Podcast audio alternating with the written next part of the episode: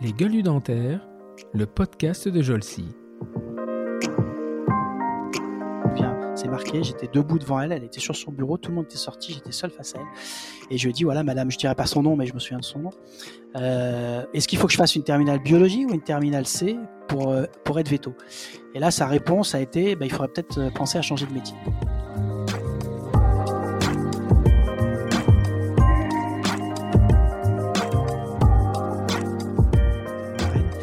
Commencé comme brancardier vers l'âge de 16 ans.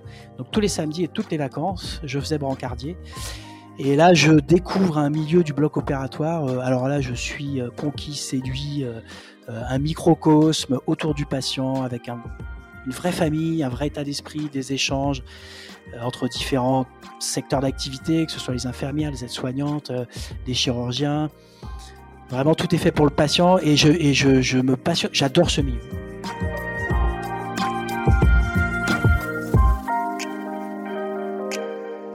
Parce que je voulais pas être médecin. Je voulais faire un métier médical. Maintenant, a posteriori, le bloc opératoire euh, m'a plu et je me suis dit, il. Et quand j'ai su que dans le dentaire, on pouvait avoir accès à de la chirurgie, je me suis dit, bah voilà, euh, ma trace, elle doit être dans la chirurgie au niveau de la dentisterie.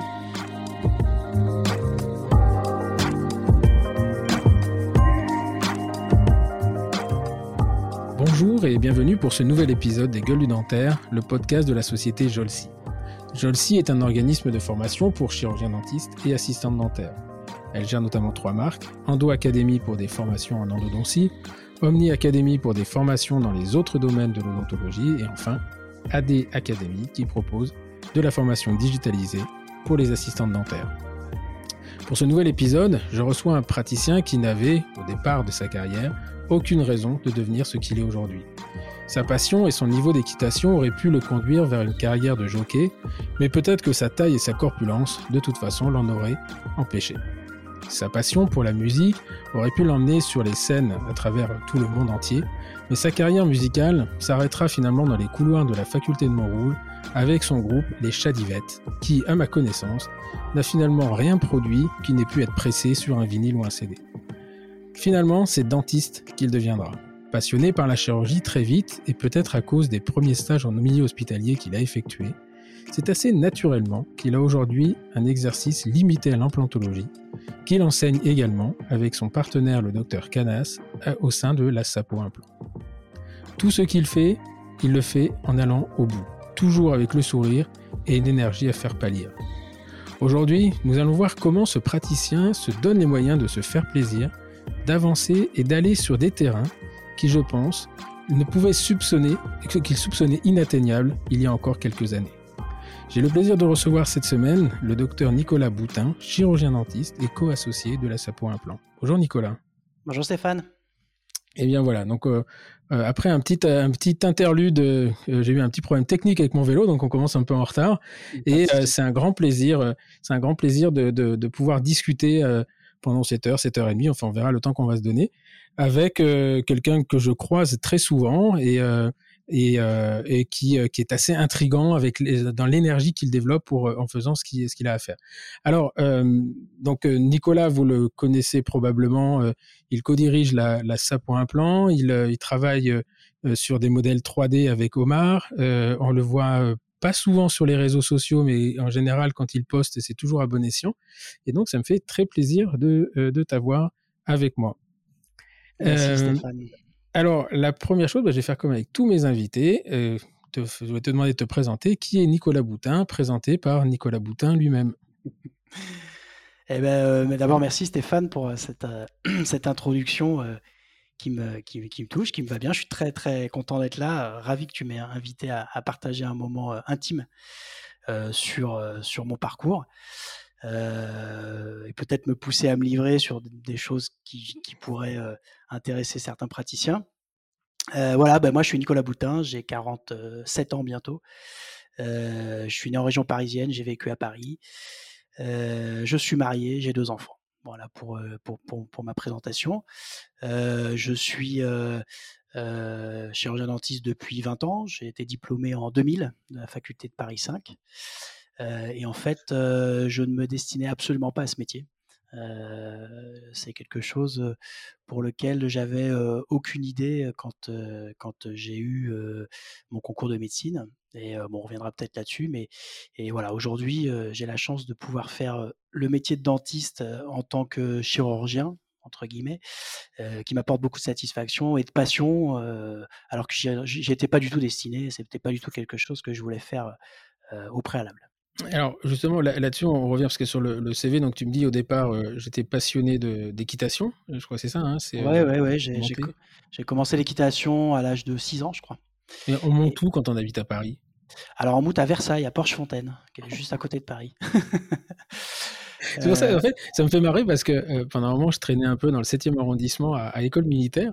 Et le samedi, je voyais des gamins dans le métro, mais je te jure, quand tu es un campagnard comme moi, tu te dis c'est quand même dingue, des gamins en, en, ouais. de cheval avec des bottes. Ouais, ouais, ouais. mais là, c'est très difficile de, de, de, monter à l'école militaire. On peut le faire. J'ai tilté après que l'école militaire, il y avait, un jour j'ai vu des chevaux, mais j'avais pas tilté, mais c'était surtout de voir ces gamins le samedi habillés en, habillés en, cavalier qui se dans le métro. dans le métro. Ça, je te jure que ça, ça vaut son pesant d'or. Hein. Ouais, c'est vrai, c'est vrai. Après, il y a plein de petits clubs en périphérie. Hein. Il y en a un à Châtenay-Malabry, il y en a, il y a Porche-Fontaine. Moi, j'ai toujours monté à Porche-Fontaine. Donc voilà, de 6 ans à, je sais pas, j'ai dû arrêter euh, quand j'ai commencé euh, les études de médecine, mais euh, je faisais ça à temps plein, quoi. Hein. C'est-à-dire que j'ai passé tous mes, tous mes week-ends à faire des concours, j'ai passé tous les niveaux jusqu'au galop 7. Donc le galop 7, c'est le niveau qui est juste en dessous le monitorat. Après, on mmh passe le galop 8 et le galop 8, on devient moniteur. Donc voilà, je me suis vraiment posé des questions et puis finalement, avec des parents médecins et un style derrière, c'était pas, c'était pas, un métier recommandé. Donc, on m'a poussé aux fesses pour faire autre chose. voilà. Mais en fait, ouais, mais c'est marrant ce que tu dis parce que bon, après, je sais pas si c'est une frustration aujourd'hui, mais c'est, je sais pas sûr que les euh, aujourd'hui, on a aussi en, cartonné en fait dans, cette pression familiale. Enfin, j'ai cinq enfants et euh, je me dis toujours, est-ce que je vais aller au bout? Si un jour il y en a une qui me dit que papa, je ne vais pas faire un métier qui euh, plombier, ça n'a rien de mais comment je réagirais alors, ouais, c'est une, une, vraie question que je me pose avec mes enfants, et notamment mon grand qui a 15 ans, qui est en plein là-dedans, hein, parce qu'aujourd'hui, à 15 ans, on leur demande d'avoir des idées déjà sur ce qu'ils veulent faire, parce que les mmh orientations ne sont pas du tout les mêmes que ce qu'on avait nous. Et alors moi, c'est ma philosophie et j'ai toujours fonctionné comme ça. Euh, mon, gamin, par exemple, est passionné par la mode. Il veut être styliste. Donc bon, voilà. Et moi, j'ai toujours dit à mes enfants, et on est d'accord avec ma femme, de faire ce qu'il veut à partir du moment où il le fait, mais à fond, quoi. C'est-à-dire mmh. que s'il veut faire euh, de la mode, s'il veut faire de la musique, si... c'est pas en dilettante. Il s'y met et il va dans les écoles, il apprend et euh, il en fait vraiment quelque chose. Voilà. Donc c'était peut-être pas à l'époque. Après, bon, mes, mes parents m'ont pas stoppé en me disant c'est un métier débile, etc. Mais c'était continue les études, n'arrête pas au mmh. monitorat, mais continue les études. donc voilà. Évidemment, bah, ma passion pour les chevaux et pour les animaux en général ont fait que bah, dès l'âge de 6 ans, en même temps que le, début de l'équitation, ma, carrière s'est dessinée. Et moi, ça a été vétérinaire, mais toute ma vie. Mmh. donc moi, je voulais soigner les animaux. J'étais passionné par les animaux. Et donc, j'avais que ça en tête, être vétérinaire. Et le métier de dentiste, je ne le connaissais absolument pas. Je dois avoir deux caries qui ont été soignées euh, mmh quand j'avais une dizaine d'années. Je, je, ne savais même pas que ça existait, ce, métier de dentiste. En tout cas, je ne suis pas du tout un dentiste issu d'une famille de dentistes. Mmh je suis issu d'une famille de médecins et pas de dentistes. Donc, je ne suis pas un dentiste qui a hérité euh, euh, du cabinet des parents ou de discussions autour de dentaires à table. Et je suis pas quelqu'un qui un, jour a eu une passion pour la dentisterie. Jamais, jamais. Voilà. Donc, je suis arrivé par hasard. Et pourquoi tu fais pas alors parce que là pour le coup vétérinaire c'est un vrai métier quand même. et pourquoi tu fais pas vétérinaire alors? Pourquoi tu ne vas pas dans le parce qu'à l'époque tu es un tout petit peu plus jeune que moi mais on est on se suit et, et moi c'était vraiment euh, c'est marrant parce que c'est ce que je voulais faire et en fait à l'époque il fallait faire prépa veto et alors moi comme je j'étais pas non plus hyper brillant euh, au lycée moi, c'était inatteignable, en fait. Je me je pourrais jamais aller là-dedans, euh, l'école, les trucs, les machins. J'ai regretté longtemps après, hein, parce que. Ouais. Alors, moi, j'ai, j'ai même parcours que toi. C'est-à-dire que, euh, si tu veux, moi, je suis arrivé en première scientifique. Et en première scientifique, euh, à l'époque, c'était, je sais plus, ça, ça, c'est un autre système maintenant, mais à l'époque, c'était première S. Mmh. À, l'issue de la première S, on choisissait la terminale biologie. voilà, COD. Mmh. Et donc moi j'avais à peu près 4 de moyenne en maths en première S. Hein. Ah euh, c'est-à-dire que moi, moi tout ce qui est abstrait, je ne peux pas y aller. C'est quelque chose qui est incompréhensible. Donc les, les, maths étaient une matière totalement abstraite. Et donc un jour j'ai été voir ma prof de maths et je lui ai dit voilà, je me souviens de ce moment. Hein. je me souviens, c'est marqué. J'étais debout devant elle, elle était sur son bureau, tout le monde était sorti, j'étais seul face à elle. Et je lui ai dit voilà madame, je dirais pas son nom, mais je me souviens de son nom. Euh, est-ce qu'il faut que je fasse une terminale biologie ou une terminale C pour, euh, pour être veto? Et là, sa réponse a été bah, il faudrait peut-être euh, penser à changer de métier. Paf En larmes, je suis rentré chez moi en pleurs et j'explique à mes parents bah, c'est terminé, je ne pourrais pas faire vétérinaire parce que la prof de maths m'a dit que ce serait inatteignable pour moi. Donc voilà d'où c'est parti le, le, le, revirement de, de, de métier. C'est vraiment, euh, moi je suis blessé euh, depuis euh, que, depuis, c'est en première, je devais avoir 15, 15, ans ou 16 ans, mais depuis ce jour-là, je me souviens de la scène, je me souviens du nom de la prof et, et j'ai été traumatisé. Traumatisé.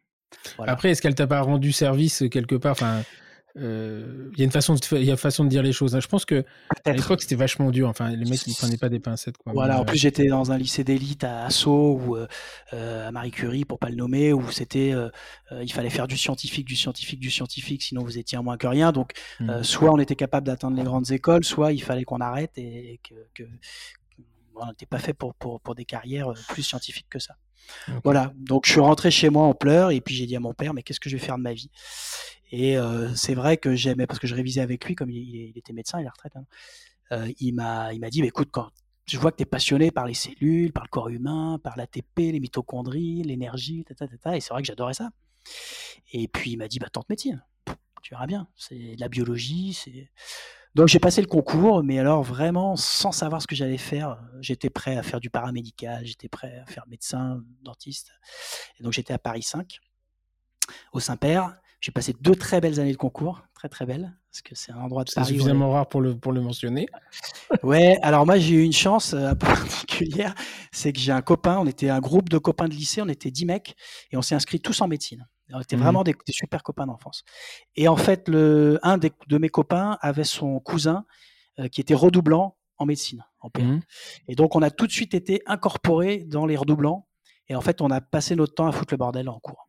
Donc, mmh euh, on s'est marré, on s'est amusé et on, bossait le soir comme des chiens. Mais en journée, on, s'éclatait vraiment. Enfin, c'était du grand n'importe quoi. Mais... Et, euh, et, puis, et puis finalement, euh, bah, j'ai eu le concours et j'ai eu une des dernières places. On était 96 à l'époque et ils en prenaient 80 en médecine et j'ai dû arriver 93e. donc j'ai eu dentaire. Mais je ne me suis pas posé la question. je me suis dit, allez, c'est un métier médical, je me mmh. lance. Ok. Voilà comment j'ai basculé. Dans Donc là, tu, et là, tu vas à Montrouge, toi. Hein, tu es, formé à Montrouge. Ouais, je suis formé à Montrouge. Ouais. Je suis formé à Montrouge. Euh, Paris 5, ouais. Parce que la fac de, des Saint-Père dépendait, euh, Cochin dépendait de Paris 5. Ok. Et donc, euh, à ce moment-là, donc, là tu, tu, tu, tu, attaques dentaire. Ça te plaît tout de suite ou Alors, alors déjà, ma première démarche. Alors, bon, je vais, je vais dire des choses parce que je, je, je, je suis un peu à l'encontre de, de ce que je vois dans le, dans le milieu dentaire. Donc il y a des, des, fois des choses que je dis qui, sont, qui peuvent être un peu antinomiques. Mais bref, euh, je, je, connais pas ce métier. Je connais pas ce métier et je me dis putain, je vais, je vais entrer dans une filiale, je, je connais pas quoi. Mmh Alors euh, j'ai écrit des CV, j'ai écrit 250 CV et je me suis dit au mois d'août, je vais pas partir en vacances, je vais foutre des, des CV dans toutes les boîtes aux lettres et je vais attendre qu'un dentiste me prenne en stage pour que je mmh. vois ce que c'est que ce métier. Mmh. Donc je mets 250 CV à côté de chez moi, à Fontenay-Rose, mais pas, pas de Fontenay-Rose, et je fais toute la rue de Rennes. Alors la rue de Rennes, il y a à peu près la moitié des dentistes parisiens qui sont installés rue de Rennes. Donc toutes les deux portes. et sur les 250 CV, j'ai un mec qui m'a répondu, qui m'a répondu. Hein. Enfin, les dentistes au mois d'août à Paris, tu cherches quand même. Hein. Non, non, je l'ai mis bien. J'ai voulu faire un stage au mois d'août, donc j'ai mis le, j'ai mis le CV bien avant. Hein. Mmh. Oui, c'est vrai qu'il y a sûrement beaucoup de cabinets qui étaient fermés. Bon, euh, donc, les sont plus, euh, plus vers Saint-Trope à ce moment-là. Peut-être. donc, euh, ce praticien s'appelle Armand Jakubovic, qui est le père d'un bon copain à moi, qui, qui, était dans ma promo, Boris Jakubovic. Et Armand, à Fontenay-aux-Roses, à côté de chez parents, me dit Moi, je te prends tout le mois d'août. Je découvre un type incroyable, humain, incroyable, adorant sa profession, super sympa avec ses patients. Je passe un mois formidable et je me dis, putain, c'est un super métier. cette première rencontre, c'est la rencontre qui, a fait que j'y suis allé en fait, hein. vraiment. Mmh. Hein. Euh, euh, voilà. Et alors, euh, petite anecdote très rigolote, je suis en train d'acheter une maison là, un pavillon, et mon voisin, mais mon voisin direct, hein, c'est Armand mmh. Jakubowicz. D'accord. Et quand j'ai signé chez le notaire, les, enfants du propriétaire, ils me disent Mais c'est un dentiste qui est voisin. Je dis Ah bon? Mais comment il s'appelle? Il s'appelle Jakubowicz, Armand Jakubowicz. Putain, la boucle est bouclée, incroyable. Mmh, il est toujours en exercice, lui, ou pas Non, il est, il est à la retraite là. Il est à la retraite. Donc voilà, donc c'est Armand vraiment. Ce mois était incroyable. Et après, je me suis lancé. Alors les études ont été très chaotiques hein, parce que j'ai été très peu en cours. Euh, bah, parce que je fais beaucoup de musique. Pareil, je prends des cours de batterie depuis l'âge de 10 ans.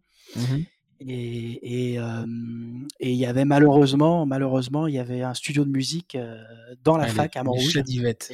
Voilà. Mais en fait, Yvette, c'était la, la, la, dame qui tenait la cafétéria et elle avait plein de chats et elle nourrissait les chats qui avaient dans le petit patio à Paris 5, il y a un petit patio. Et donc, on s'est appelé les chats d'Yvette. Et, il y avait un studio et avec Benjamin Perron, avec avec Romain Chéron, avec ah oui, ah oui, c'est un guitariste incroyable, Romain. Romain, c'est un super guitariste. Et on passait notre temps à jouer, quoi. toute la journée. On jouait, on jouait, on a monté des groupes, on a fait les, les fêtes de fin d'année, on a fait des concerts dans le Grand Amphi de mmh. Paris 5. Donc, euh, donc voilà, j'ai été peu de temps sur les bancs de la fac euh, et j'ai fait beaucoup de musique. Euh, voilà. Et une des rencontres particulières, c'est Benjamin Perron, qui fait du saxophone et avec lequel j'ai joué dans le même groupe pendant toutes les études. D'accord. Et, et, donc là, à cette époque-là, c'est comment dire, tu, tu es, la promo de Benjamin ou pas? Non. Alors je suis le promo en dessous. Benjamin, il a un an de plus que moi. D'accord. Moi, je suis sorti en 2000, lui, il a dû sortir en 99. D'accord. Et donc là, tu découvres donc un milieu alors qui t'était plus complètement inconnu, mais tu découvres la prothèse, tu découvres parce qu'il n'y a pas que la chirurgie quand même. ouais, alors surtout ce que je découvre, c'est le travail avec mes mains. Hein. Très mmh. franchement, voilà. Après le côté médical, je l'ai pas senti du tout. Hein. Voilà, moi j'ai entouré de médecins, ma femme est médecin, mon père est médecin, il y a beaucoup de médecins chez moi, donc des discussions à table autour des patients, la philosophie du médecin qui traite ses patients, elle est, elle est, elle est ancrée parce que parce que j'ai toujours vécu dans cet univers. Et, le côté médical du dentaire pendant les études, on le ressent pas. Sauf quand on, commence à toucher les patients en troisième année. Mais jusqu'avant, c'est très abstrait le mmh. côté médical. Hein. Je, crois, que ça a changé un tout petit peu. mais Sûrement. sûrement. Euh, contrairement aux études en Suisse où ils sont médecins dentistes, donc ils commencent par faire médecine. Et, enfin, il y a deux ans, deux ans de médecine, je crois, et trois ans de dentaire. Et, euh, c'est vrai que moi, quand j'étais, euh, j'enseignais en Angleterre, il y avait une prise en charge, une prise en considération médicale beaucoup plus. Mmh beaucoup plus important. Nous, on l'abordait un peu en chirurgie. Euh, les pathologies, on appelait les pathologies médicales, etc. Mais c'est vrai que c'était pas, euh, c'était pas, c'est pas poussé, quoi. Enfin, c'est pas poussé. Je sais pas, je sais pas où ça en est maintenant, ça. Mais c'est ouais, je sais, je sais pas. Ouais. Voilà. Et donc, alors moi, parallèlement à ça, je suis quelqu'un qui a toujours été très indépendant et, et euh, malgré le fait que j'ai voilà, j'ai eu une, enfance heureuse avec des, parents qui gagnaient très bien leur vie. J'ai jamais manqué de rien. J'ai jamais voulu demander d'argent à mes parents. C'est comme ça. Et donc j'ai toujours travaillé. Donc euh, j'ai fait euh, du babysitting. J'ai fait, alors ça, ça rapporte beaucoup hein, pour ceux qui veulent gagner un peu de sous, c'est de faire des jardins dans les pavillons des petites, mmh. euh, des petites vieilles dans des quartiers un peu huppés. Donc moi à Sceaux, j'ai été, alors je je coupais le gazon, je ramassais les feuilles, mais bien payé. Et mon père m'a fait rentrer dans une clinique à Ambroise Paris-la-Providence, à Bourg-la-Reine. Et donc j'ai commencé comme brancardier vers l'âge de 16 ans. Donc tous les samedis et toutes les vacances, je faisais brancardier.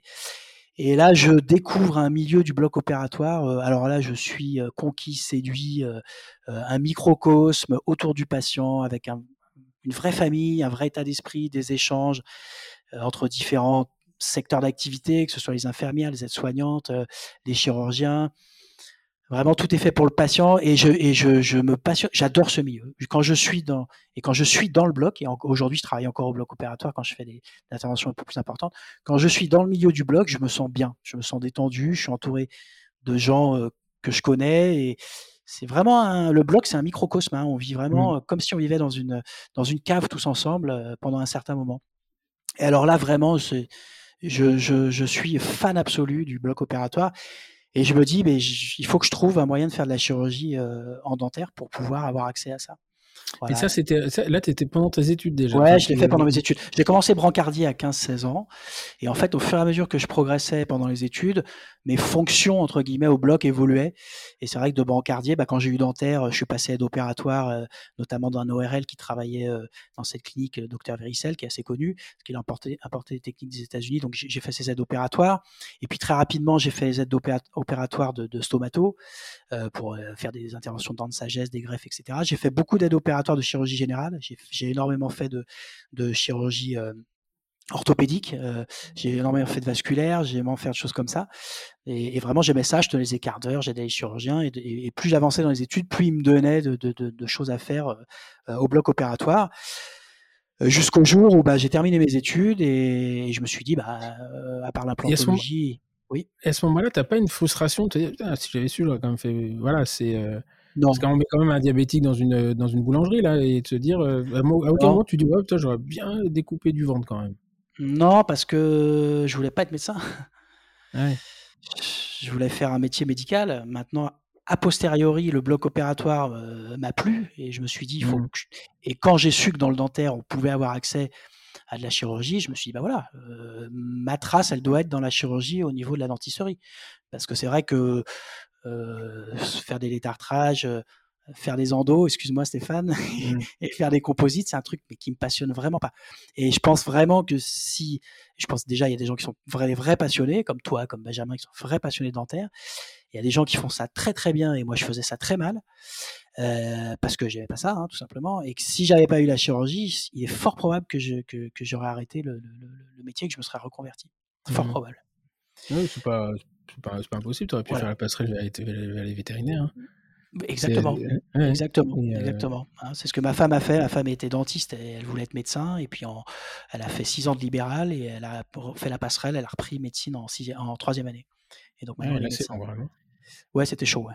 Avec deux enfants en bas âge, un peu. On a vécu une période un peu rock'n'roll, mais voilà. Tout le monde est content aujourd'hui, c'est le principal. Et donc là, tu passes ta, thèse sur les sinus, hein, je crois. Euh, voilà, le, en fait, je me rapproche énormément de, Jean-François Gaudy, euh, qui est, euh, alors, pas à l'époque, il n'était pas PUPH, il était maître de conf, il, est devenu PUPH assez tard.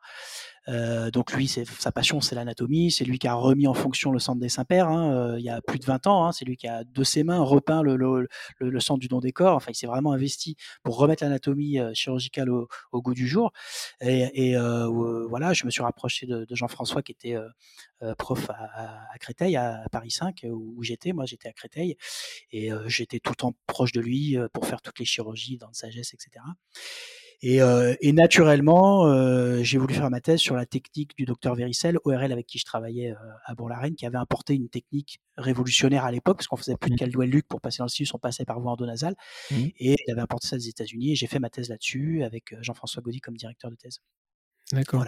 Alors, Jean-François Gaudy, lui, il, il, est, il, était PUPH en quoi? En, en chirurgie ou en anatomie? En chirurgie. En chirurgie. Chirurgie. Parce que moi, c'est un nom qui, qui sonne sur, euh, sur l'anatomie. Enfin, il avait des, des, des cours d'anatomie assez exceptionnels. Alors oui, alors il était en chirurgie euh, dans le département euh, euh, de, de, soins à Créteil et effectivement il était à la fac prof de prof de. Il était prof, c'est ça, il était dans, les, dans, les, sciences fondamentales. Tout à fait. Parce qu'il avait des, il avait des cours d'anatomie et d'anesthésie qui étaient, qui étaient, qui étaient vraiment exceptionnels. Il y a un bouquin d'ailleurs que j'ai compris plein de choses justement parce qu'il montrait anatomiquement pourquoi on prenait les, les repères comme ça. Exactement. Et, et c'est lui qui avait monté la, la SAPO, c'est ça? Voilà. Alors la SAPO d'origine, SAPO SAPO. Donc SAPO c'est Société d'anatomie et de pathologie La SAPO d'origine, c'est Jean-François Gaudy qui l'a monté avec Christophe Bilweis juste avant les années 2000. Ça devait être dans les années 95, quelque chose comme ça.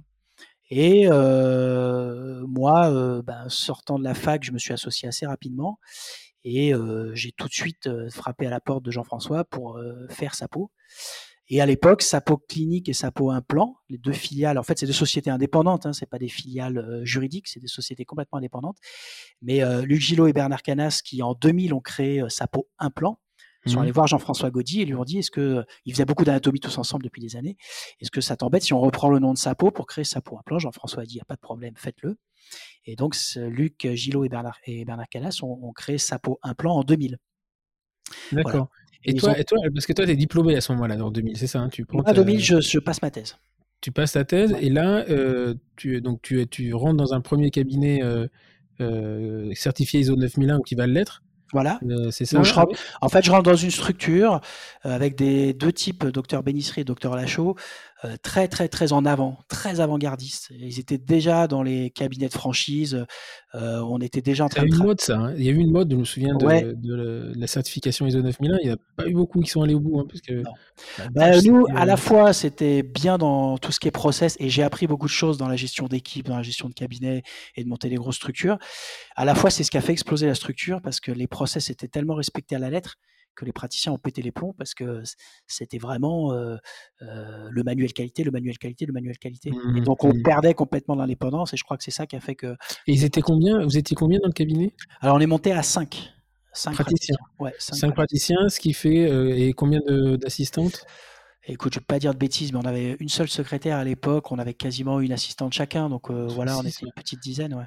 Euh, et, juste tu peux alors euh, ils, étaient fait accompagner par euh, par Binas je crois. Alors non non, non c'est d'abord fait accompagner par Binas en coaching classique. On voulait absolument pas faire les autres coachs parce que c'était pas notre philosophie.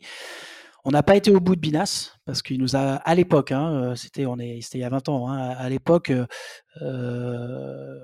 c'était assez sommaire si tu veux mmh. on, on, nous expliquait qu'il fallait mettre des codes couleurs en fonction la rentabilité entre guillemets des, des, rendez-vous, qu'il fallait concentrer les rendez-vous productifs le matin, des créneaux. Pour... Mmh. Bref, et, et en fait, nous, on avait déjà travaillé sur tout ça, donc on, a, on a abandonné, euh, on n'a pas été au, bout. Mais par contre, euh, euh, mon, mon, mon, praticien tuteur, enfin c'était mon associé, parce que moi je me suis associé tout de suite hein, en 2002, mmh. lui il était très avant-gardiste sur les, les, chaînes et les franchises. Il avait qu'une idée en tête, c'était de monter une franchise de cabinet dentaire. Donc on est passé par la certification ISO 9001 on s'est fait accompagner par euh, euh, la famille euh, Benamou, donc qui, sont les, inventeurs des, implants TBR. Donc mmh le, père Benamou a son fils qui accompagnait les cabinets à la certification, et donc c'est lui qui nous a accompagnés. Mais parce que il y a eu une mode là-dessus, mais combien il y en a qui, ont été certifiés? Ça, plus, ça se fait plus maintenant Non, ça se fait plus, et je pense pas qu'on soit très nombreux, et je pense pas que ça apporte énormément de choses. Voilà, très, franchement, euh, ni pour le patient, ni pour l'équipe, ni pour le cabinet. Je pense qu'il peut y avoir une certaine forme d'organisation à prendre.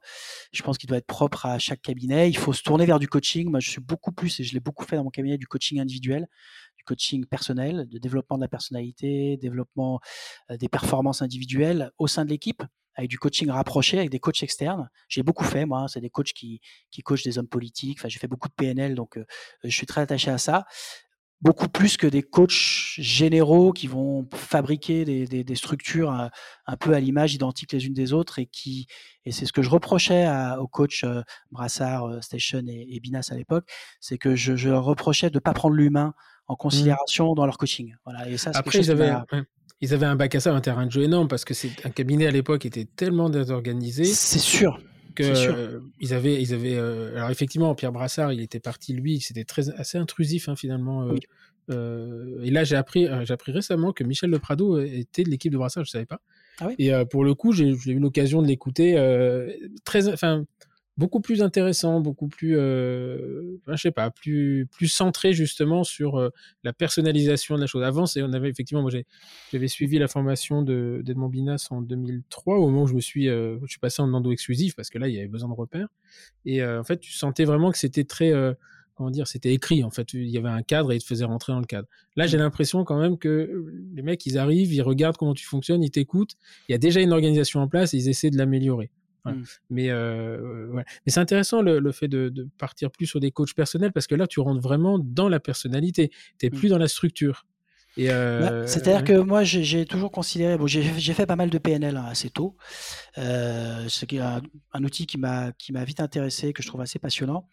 Et, euh, et en fait, je me suis servi de cet outil pour faire travailler les équipes ensemble. Voilà, moi, j'ai une équipe de 14 personnes aujourd'hui, on n'a quasiment pas de turnover.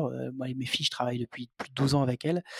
Et j'ai fait beaucoup de coaching et j'ai fait appel à des coachs spécialisés en communication en PNL extérieur au cabinet, des coach qui, coach des hommes politiques, par exemple. Euh, et, et j'ai toujours considéré que c'était l'équipe qui allait faire le développement du cabinet. Euh, et pas le centrage sur le praticien ou sur une super assistante comme ça a été le cas. Mais tout ce dont je te parle, c'était il y a 20 ans et c'est vrai que ça a sûrement beaucoup évolué. Hein. Mmh, mmh, Mais nous, dans le cabinet où j'étais déjà à l'époque, euh, voilà, mon, ex-associé, là, Jean-Luc Lachaud, il était, il était très, très avant-gardiste et il a été vraiment brillant. Il, et tout ce qui se passe en ce moment, il l'avait déjà vu. Hein. Et pour te dire jusqu'où on a été, c'est que quand on s'est fait certifier et qu'on avait écrit toute la franchise de cabinet, il y a la famille Muliez qui est venue visiter le cabinet. Ah ouais, euh, ouais, ouais. Donc ils sont venus, ils étaient intéressés et ils voulaient mettre. Ils voulaient monter des, ils monter des cabinets. Ouais, ouais, exactement, exactement. C'était voilà. Et après ça s'est pas fait pour plein de raisons. après c'est la vie. Euh, voilà. Donc, euh, après, je, sais pas, si le logo d'Auchan sur une façade de cabinet, ça aurait été. Euh, non, je suis pas sûr, mais c'est pour te dire que en il y a 20 ans, euh, voilà, j'étais, je suis tombé dans un cabinet où j'ai beaucoup appris sur, sur ce côté-là du métier qu'on qu'on nous apprend absolument pas. Hein. il, faut, il, faut, absolument gérer. Et puis, c'est encore plus valable aujourd'hui parce qu'on voit bien qu'avec tout ce qui se passe, il y a que les grosses structures qui pourront, à mon avis, survivre dans les années à venir.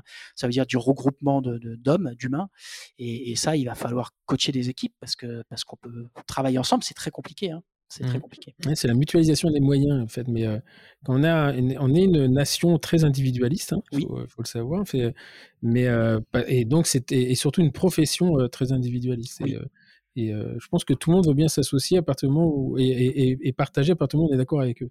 Et, c'est un peu, c'est un peu, un peu compliqué, quoi. Hein. mais c'est pas forcément comme ça que ça fonctionne. et puis, et puis le, le, le, la croissance de, de, l'hypertechnicité qu'on a aujourd'hui, nous, nous oblige à mutualiser, comme tu dis, les, choses. Parce qu'aujourd'hui, en implantologie, on, on, délire complètement avec les chaînes du numérique. Alors, le, le type qui doit s'installer, il doit acheter le code BIM, 60, il doit acheter la caméra, 40, il doit acheter l'usineuse, 40, il doit acheter le Mojo, 40, il doit acheter le X-Guide, 40.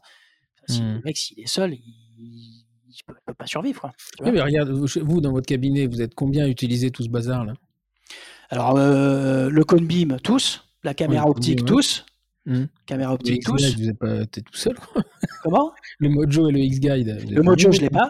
Le Mojo, ah, je l'ai pas. Non, le Mojo, je l'ai pas.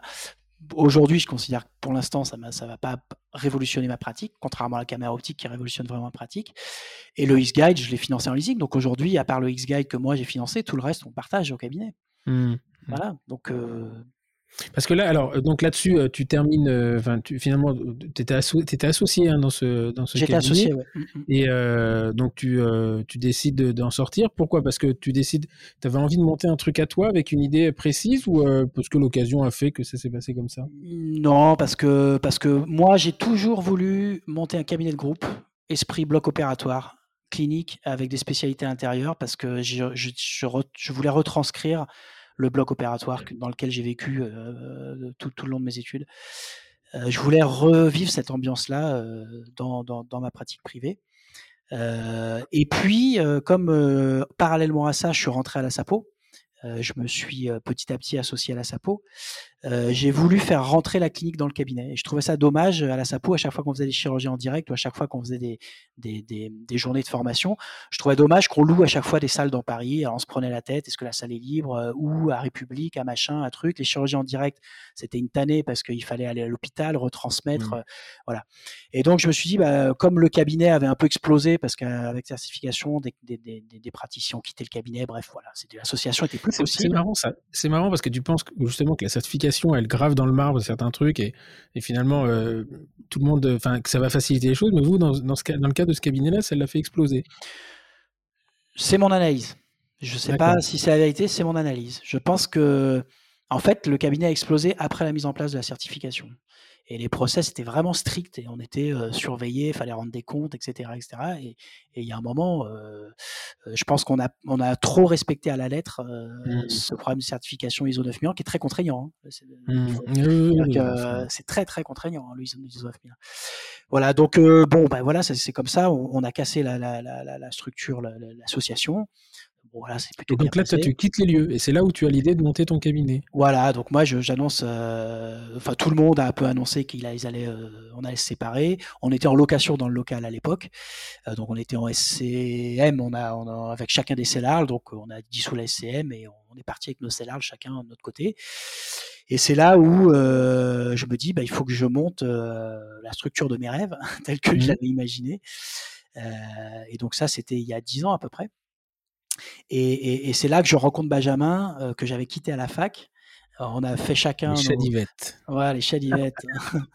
on, a, on a chacun fait notre parcours à Paris. Lui, il était pas très loin, il était dans le 7e, moi j'étais dans le 15e. Et puis un jour, moi j'étais enseignant à Sapo, et un jour je l'ai comme, comme élève à Sapo je retrouve Benjamin, je dis putain, c'est génial qu'on se retrouve là, etc. Et Benjamin, il me dit écoute, moi je suis en train d'essayer de monter une structure euh, avec de la formation intérieure. Je dis putain, euh, viens bosser avec moi, on va monter ça ensemble. Donc il est rentré euh, dans, mon, dans, ma structure, j'étais encore dans l'ancien cabinet, je l'ai pris comme collaborateur salarié, on a cherché un local, et puis quand on a trouvé le local qui correspondait à nos cahiers des charges, qui est un peu compliqué parce qu'on voulait un rez-de-chaussée très grand pour mettre de la formation, près de, du, lieu où on travaillait depuis 15 ans parce qu'il fallait que nos patients viennent, avec deux entrées distinctes pour faire une entrée formation, une entrée clinique. Mmh. Et puis en six mois, on a trouvé le local et on s'est lancé dans l'aventure. Et c'est comme ça qu'on a, qu'on a construit le cabinet dans lequel on est. Euh, donc voilà, qui est, localisé dans le 15e, hein, 65 rue Fonderie. Et euh, donc d'un côté, effectivement, pour ceux qui ne, qui ne connaissent pas, parce que nous, on organise une bonne partie de nos formations là-bas, vous avez deux portes parallèles. Euh, à gauche, c'est le cabinet, et à droite, c'est le LISC. Et la seule qui va de l'un à l'autre, c'est Rosa. Voilà, Exactement. Rosa, c'est la Rosa qui habite. Euh, Rosa, c'est le lien entre le LISC et, et, la clinique. elle, est exceptionnelle. Elle est, exceptionnelle. Elle est exceptionnelle. Donc, Rosa, c'est la, la, gardienne de l'immeuble hein, qui, qui entretient vos, vos, locaux. Et chaque fois qu'on fait des formations, elle vient et elle me demande toujours, parce qu'elle a connu ma fille toute petite, Louise, elle Anna, elle l'a oh. connue. Euh, ah bah oui, Anna, elle avait deux mois quand elle l'a connue. Je elle me dit Comment va la petite? Comment va la petite? Et, le jour, je lui montre une photo. Elle me dit Mais c'est pas elle. Je dis Non, ça, c'est son frère. il a 4 ans. Hmm. Donc, euh, voilà, mais Rosa, elle est. Euh, voilà, j'espère ouais, qu'elle écoute le podcast, mais on lui fait une grosse bise parce que c'est. on lui fait une grosse bise. elle est top. Elle est, hmm. extraordinaire. C'est elle qui prépare la salle, c'est elle qui qui, qui, il n'y a, aucun problème avec elle. Non, non, non, elle, est disponible samedi, le dimanche si on veut installer. Elle, donne les clés. Enfin, elle, est extraordinaire. elle est vraiment très sympa. Et donc là, vous, vous lancez euh, Sacré Paris quand même, parce qu'il y a combien de mètres carrés là-dedans? Ben, On a euh, en tout 480 mètres carrés en comptant le jardin. Mais sans le jardin, parce qu'on a un jardin central, on a, on a 380 mètres carrés. donc on a 100 mètres carrés de formation et on a 280 euh, mètres carrés de clinique.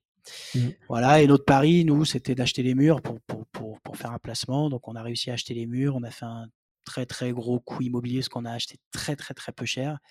Donc, on est ravis, quoi. C'était tout, tout, tout s'est goupillé. C'est vraiment, encore une fois, alors, moi, ma vie est, basée sur des rencontres humaines. Et en fait, tout ce que je fais, c'est des rencontres. Donc là, vous êtes quoi? Vous êtes deux associés, donc Benjamin Perron, Perron et toi? On est deux associés, Benjamin et moi, et on a chacun un collaborateur. Donc, euh, Benjamin a une collaboratrice, Léa Koukara. Léa, très bien. Que tu, connais bien. Bah, qui, travaille avec nous également. Qui travaille avec vous à Ando. Academy. Et puis, euh, moi, j'ai Jean-Gabriel Tranier, qui est un ancien sapiste. Parce qu'il faut savoir que la SAPO, euh, chaque année, reçoit six étudiants. Non, pardon, deux étudiants par cursus, donc avec SAPO prothèse et les deux cursus SAPO implant, on a six étudiants par an de sixième année, qui après leur CSCT doivent choisir un stage. Mmh. Euh, et euh, alors on a cette chance-là, c'est que les, premiers reçus choisissent toujours sa peau implant. Donc on a deux étudiants de sixième année qui suivent le cursus intégralement. Et, ah, attends, comment euh, ça fonctionne? Ils sont en sixième année, après leur CSCT, ils font un stage? Ouais, ils font un stage. Ils ont le choix. ils, choisissent des cabinets de, de, la SAPO en fait. Non, non, ils choisissent. alors je ne me demande pas exactement comment c'est organisé au sein de la fac, mais ils choisissent des organismes de formation agréé par la fac. D'accord. On a, on a un contrat avec la fac et ils, suivent la formation euh, complète gratuitement pendant un an. Donc nous, on a nos 40 praticiens plus deux étudiants qui suivent le cursus entier de sa point plan et ça depuis, ça fait six ans qu'on fait ça. D'accord. Voilà. Et Jean-Gabriel était un sixième année qui finalement, parce qu'on leur donne toujours un peu de boulot à faire, ils travaillent sur les continuums, ils écrivent quelques articles, ils font un peu de recherche biblio. Et lui, s'est vraiment investi et je l'ai pris dans le cabinet et puis ça fait euh, six ans qu'il bosse avec moi. D'accord. Alors ça, c'est euh, parce qu'on est parti un, peu loin sur la, la On va revenir un petit peu en arrière parce que ça, donc là, il y a ta, partie euh, exercice libéral, dentiste. voilà, on reviendra sur ton exercice qui, qui maintenant est complètement limité à, à l'implantologie, la prothèse implantaire. Et parallèlement, donc en 2000, tu reçois, donc tu fais ta thèse avec Jean, c'est Jean-François, Jean-François oui, Jean-François Gaudier. Mmh, mmh. Jean-François Gaudy, et et tu suis, tu commences à suivre le cursus de la SAPO aussi, toi, à ce moment-là. Alors moi, moi tout de suite après avoir passé ma thèse, je voulais rester dans le milieu chirurgical. Je savais que Jean-François avait, avait, monté sa structure. Je vais vers lui, il me dit bah c'est simple, si tu veux faire de la chirurgie, tu vas faire de l'implantologie. Si tu veux faire de l'implantologie, il faut faire SAPO clinique et SAPO implant. Donc 2003, je suis pris à SAPO clinique, je suis le cursus SAPO clinique qui est très axé dissection anatomique et, chirurgie générale, on va dire, c'est-à-dire dents de sagesse, suture, analgésie, etc. Donc ça, c'est Thierry Gors et Marie-Hélène Lojac qui sont à la tête de Sapo Clinique. Donc je suis le cursus pendant un an, donc au Saint-Père, dissection pendant un an sur sujet anatomique. Et j'enchaîne en 2004 avec Sapo Implant, donc Lugilo Bernard Canas. Et donc là, j'apprends l'anatomie chirurgicale associée à l'implantologie et je suis tout le cursus de Sapo qui est, qui est récente puisque Sapo a été créé en 2001, donc Sapo a que 4 ans à ce moment-là. D'accord, mais c'est donc c'est deux choses. En fait, c'est deux sociétés différentes qui ont un seul point commun, c'est Sapo. Exactement. Et, euh, une volonté commune, c'est d'enseigner de, la chirurgie. Exactement. Exactement. Et surtout l'anatomie. Au départ, le point de départ de toutes ces structures, c'est l'anatomie. C'est-à-dire qu'on parle de l'anatomie chirurgicale, de dissection sur sujet anatomique, sur pièce anatomique, pour aller vers euh, soit le, geste chirurgical comme des extractions de dents de sagesse, ou euh, l'implantologie avec l'environnement anatomique autour pour bien situer et bien comprendre les dangers des sites sur lesquels on travaille. Mmh. ça, c'est vrai. Alors, on en parlera tout à l'heure parce qu'il y a eu un gros, gros, euh, gros frein à, tout ça euh, dans les 2016, c'est ça 2010, 2016 hein? Ouais, c'était juste avant le Covid, donc c'était 2019. 2019, ouais. 2019. Et, euh, et, moi, je me souviens avoir fait un, mon DU d'implantologie à Cochin en 2000 avec euh, François Gauchetoff, etc. Et on avait euh, dans les préliminaires de la dissection. Euh, et alors moi j'étais vraiment à, reculons, mais c'est le jour où j'ai appris, enfin j'ai pas eu peur faire la chirurgie après ça en fait. Mmh. C'est-à-dire que c'était vraiment, en termes d'apprentissage, c'était assez exceptionnel. Alors c'était une ambiance un peu particulière quand même, mais pour le coup, je me souviens très très bien de ça. C'était hyper hyper formateur. Mmh. Et donc toi à ce moment-là, ça dure deux ans, hein, là ça un plan. Qu'est-ce qui s'y faisait? Alors c'était de l'anatomie, de la pose d'implant sur sur cadavre humain? alors ça, ça un plan, ça a toujours été cinq modules. Donc le premier module, c'est un module général sur la sélection du patient, sur la biomécanique, sur voilà. Le deuxième module, c'est un module radiologie uniquement. Donc à l'époque, on faisait ça sur planche scanner avec des gros négatoscopes et on faisait dessiner mmh. les planifications au calque aux praticiens. Le troisième module, c'est un module dissection. Donc c'est trois jours d'immersion au Saint-Père, où là, on dissèque depuis les plans superficiels euh, jusqu'à l'intérieur de la, de la bouche. Et ensuite, on vient poser les implants dans toutes les situations et on regarde le, rapport anatomique entre nos poses d'implants et, euh, l'anatomie et les dissections qu'on a fait dans, le site environnemental. Le module 4, c'est un module de prothèse et module 5, c'est un module de tissu mou où on parle un peu de finance, de communication auprès du patient, etc. etc. D'accord. Et ça, vous avez gardé ce aujourd'hui Ça n'a jamais changé. Ouais, ça n'a jamais changé. Ils ont été construits comme ça et en fait, on s'est aperçu que, à part les modules ont évidemment évolué. Hein. Mmh, mmh, on en mmh. reparlera, mais le module dissection est passé sur modèle 3D. Le, le module radiologie se fait sur logiciel de planification tout a énormément évolué, mais la structure globale est restée toujours la même. c'est toujours la même. Donc là, tu fais ta formation 2004-2005, donc, euh, si je calcule bien. Et euh, 2005, donc, euh, tu, tu, commences à poser des, des implants déjà à ce moment-là? Voilà, mes premiers implants, c'était 2004. Ouais. J'ai posé mes tout premiers implants en 2004, voilà, en, parallèle du cursus. Euh. Et en parallèle, donc, avais, enfin, tu rencontres dans la, la certification le directeur de TBR, c'est ça? Voilà, donc si, si, c'est ça. C'est des godasses. non, te trompe pas. en fait, euh, comme on était en cours de certification en 2004, euh, la famille euh, Benamou, qui sont à la tête de TBR, donc le fils Julien, me dit bah, essaye les implants de mon père. Donc j'ai posé des implants TBR pendant, pendant une année.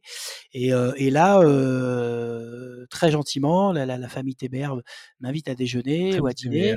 Famille Benamou, peut-être que la famille TBR. La, famille Benamou, merci de me reprendre, je suis resté sur TBR. La famille Benamou, donc Julien, qui est, adorable, et son père, il m'invite à dîner et puis ils me disent, bah voilà, tu, vas nous aider à, enseigner la plantologie. Donc j'ai fait quelques cours pour eux.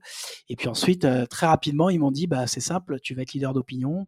Et je me souviens, j'étais dans ma voiture devant chez mes beaux-parents et j'étais au téléphone avec eux. Ils me disent, bon, bah, tu vas aller à Papette faire une conférence. Et, et là, je me suis arrêté et je me suis dit, stop, il faut que j'arrête tout. Euh, j'ai quatre ans d'exercice, euh, je vais pas aller prôner euh, l'implantologie dans le monde entier, alors que en fait, je connais rien à l'implantologie. Donc, j'ai vraiment besoin de me former. Je peux pas sortir de la fac et aller enseigner l'implantologie. Pour moi, c'est, enfin, je sais que ça se passe encore comme ça beaucoup, mais mais moi, c'était impensable. je pouvais pas aller prêcher la bonne parole sans avoir d'expérience. Ceci dit, Papette, ça fait réfléchir. Ça m'a fait réfléchir, mais quand même. Euh, et donc du coup, je, leur ai dit non, et en fait, je me suis retourné vers euh, Luc Gillot et Bernard Canas, et je leur ai dit voilà, je suis perdu, voilà ce qu'on propose, etc. Et ils m'ont dit bah réintègre la Sapo, viens avec nous, viens bosser avec nous. Et en parallèle de ça, j'étais euh, un des premiers cabinets à avoir acheté le Conbeam en 2006, parce qu'il y avait deux Conbeam en France. Il y a, le premier, c'était Guy Et Guy euh, sur les champs, m'avait dit Nico, viens voir, j'ai une machine révolutionnaire, il faut que tu l'achètes. 250 000 euros à l'époque. Hein. J'ai fini de la payer l'année dernière, hein, celle-là. J'en ai, eu trois depuis. Hein. Mais c'est un pari qu'on a fait avec mes anciens associés parce qu'on trouvait ça révolutionnaire et donc on a acheté euh, l'i4 d'Imaging Sciences en 2006. Donc j'avais déjà un gros bagage de, de logiciels, de planification mmh. et, de, et, de, et, de, et, de, 3D. Et donc, ils m'ont dit, bah, tu reprends le module de, de, radiologie et tu le modernises. Et donc, j'ai repris entièrement le module radiologie. Et puis, on s'est entendu à merveille tous les trois. Et puis, on a créé des cursus. On a créé le maxillaire postérieur sans greffe. On a créé le MIMCI. On a créé euh, des continuums, des, grosses, des gros rassemblements qu'on fait tous les 2-3 ans à la SAPO. Et puis, on, bossait tous les trois euh, main dans la main. Et puis mmh. malheureusement, euh, Luc euh, nous a annoncé une, maladie grave en, 2012 et il nous a quittés en 2013. Et là, ça a été un moment difficile parce que il était sur son lit d'hôpital, il m'appelait, il me disait Nico, je peux pas faire cours, je suis trop fatigué, viens chercher les cours. J'allais à l'hôpital chercher son disque dur, je faisais cours à l'arrache, je savais même pas ce qu'il y avait sur les dias mmh. parce que je reprenais ses cours, je branchais le truc, je fais bla bla bla bla il faut que j'y aille. Voilà, et puis après quand il est parti, bah, il m'a dit euh, faut que tu reprennes, l'aventure s'arrête pas, faut que tu prennes ma suite quoi. Et puis après, mmh. j'en ai beaucoup discuté avec Bernard. Je lui ai dit voilà, s'il faut que ça peut s'arrête, ça peut s'arrête, c'est vous deux. Hein. Vous êtes deux potes, complices, vous avez créé le bébé. Et Bernard, il m'a dit mais jamais Luc aurait voulu que ça s'arrête. Donc on continue l'aventure. Et puis maintenant, voilà. Et donc, la, SAPO, c'est une, une, société ou c'est une association? Non, c'est une société, une société. commerciale. Hein. c'est une société commerciale. On n'a rien à cacher. c'est une société commerciale. D'accord. Donc là, tu rachètes tes parts, les parts de les 50% qui étaient, qui étaient les siennes. Exactement. Donc j'ai racheté 10% de SAPO tous les ans pendant 5 ans. Et là, je suis à 50-50 avec Bernard. D'accord. Donc maintenant, tu vas prendre des dividendes. La première année, putain, tu payes plus, tu payes plus ton CBCT de 2006 et tu vas prendre des dividendes. Les, ouais, les, premiers dividendes me servaient à, payer les, parts suivantes. C'était un deal que j'avais avec Bernard. C'est toujours très bien entendu. C'est encore des, rencontres humaines incroyables, Bernard Canas. Et donc aujourd'hui, la SAPO, c'est vous êtes deux associés Oui. Et euh, il y a combien de personnes qui travaillent avec vous? Alors, on a une secrétaire temps plein, hein, parce que c'est des, des, grosses machines comme ça. Il faut savoir qu'on a deux cursus complets euh, de, 40 personnes, donc on a 80. Qui s'appelle Vanessa, c'est ça? Vanessa, ouais. Moi, je la connais pas, mais Yann la connaît très bien. Alors, Yann, c'est notre logisticien et mon filleul. Et euh, il me parle toujours de Vanessa. Je me dis, mais c'est qui Vanessa? Bah, Vanessa de la Sapo On a Vanessa, on a une jeune recrue, euh, Sabrina, qui est une, euh, dentiste euh, qui travaille en Algérie, qui peut pas travailler en France, mais qui nous a été envoyée par Jean-Pierre Attal, parce qu'elle elle a fait un master au laboratoire de, Jean-Pierre, et, elle nous fait toute la partie numérique. Est, c'est une fille exceptionnelle, Sabrina, donc elle est vraiment là pour le développement du numérique, le e-learning et, toute cette partie-là qui, est en, cours de, de, construction à la SAPO. Et puis après, on a des équipes avec lesquelles on travaille. On a évidemment Caroline Rufa de CI Vidéo qui nous mmh. fait toutes nos chirurgies en direct. On a Antoine Lenoré Piquet qui nous fait tous nos montages et tous nos clips. voilà, on a beaucoup d'étudiants qui travaillent avec nous. On a vraiment une équipe de jeunes derrière qui, qui travaillent. On doit être plus d'une dizaine de personnes en comptant les encadrants, etc. De, à, être mobilisés quand on fait des quand on fait des TP, quand on a des des, des de la recherche par exemple en course, quand on a on fait beaucoup de recherche. Voilà, on a plusieurs casquettes. Mmh voilà, donc on est, on, est une grosse équipe. On est officiellement deux associés, mais derrière, il y a beaucoup de monde. Mais et donc la, Sapo, alors Sapo, Sapo existe toujours, mais ça, c'est pas vous en fait. Euh, alors Sapo existe toujours, c'est pas nous. Sapo clinique existe toujours, c'est pas nous. Sapo implant existe, c'est nous. Il n'y a aucun lien juridique entre ces trois sociétés. attends, il y en a trois. Il y a Sapo, Sapo clinique, Sapo implant. Il y a Sapo, c'est la Sapo mère, c'est Sapo, Sapo d'origine. Mmh. Euh, c'est Jean-François et Christophe Bilveis. Ensuite, il y a Sapo Clinique, euh, qui est une structure d'apprentissage de la chirurgie orale basée sur l'anatomie. Donc, c'est euh, Marie-Hélène Lojac, qui maintenant a vendu ses à Philippe Boitel, et, Thierry Gorse et puis Sapo Implant qui, qui est Bernard et moi. D'accord. Moi, je pensais qu'il y avait Sapo et Sapo Implant. Je savais pas qu'il y avait deux. Non, non, il y a, y a... Sapo. Et c'est trois sociétés différentes finalement. Trois sociétés différentes. Et maintenant, on a un quatrième bébé qui est Sapo Prothèse, Sapo Implant Prothèse, qui est maintenant depuis, qui existe depuis plus de dix ans, qui là, par contre, a une relation juridique avec Sapo Implant. Et donc, c'est Renaud Noiret qui est à la tête de, de Sapo Prothèse. Voilà, qui a monté Sapo Prothèse. Qui a il, est, il, est de, de, La Rochelle, enfin, il est là-bas, non? Lyon, Lyon, Lyon, Lyon. D'accord. Okay. Ouais, il, est, il, est, il, est, MCE à Lyon. Alors, non. Ok. Et donc euh, là, le, le, le, aujourd'hui, donc vous avez euh, la Sapo. Alors la Sapo implant, parce que c'est celle dont on parle. Il y a un peu prothèse, mais Sapo implant, c'est donc cinq modules par an. C'est ça. Euh, c'est les modules. Et donc sur les cinq modules, il y a un module où vous posez des, des implants. C'est ça. Il y a un module où on pose des implants dans toutes les situations anatomiques, c'est-à-dire on fait des édentés complets, on fait des, des, secteurs postérieurs, des secteurs antérieurs, en extraction implantation immédiate. Enfin, on fait, chaque praticien pose à peu près euh, une quarantaine d'implants. D'accord. Et donc ça, ça se faisait euh, jusqu'en 2019, donc ouais. ça se faisait sur, euh, sur des cadavres. Oui, ça se faisait au, au Saint-Père, dans, au, Saint au, au, centre du non-décor, hein, que, que, que, que Jean-François Gaudy a, a, remis en état euh, il, y a, il, y a, plus de 20 ans. Euh, il a remis le pavillon, euh, le pavillon d'anatomie en fonction. Euh, et donc, nous, depuis 20 ans, euh, deux fois par an, plus on a un module greffe aussi qui se faisait sur cadavre en décembre. Euh, bah, trois, trois fois par an, on allait au Saint-Père disséquer. D'accord. Et, et, donc en 2019, alors ça, je me, je, me, souviens bien parce qu'il y avait Jean-François Gaudy, il, a, il animait un, un module, une formation de dissection à l'ADF. Ouais.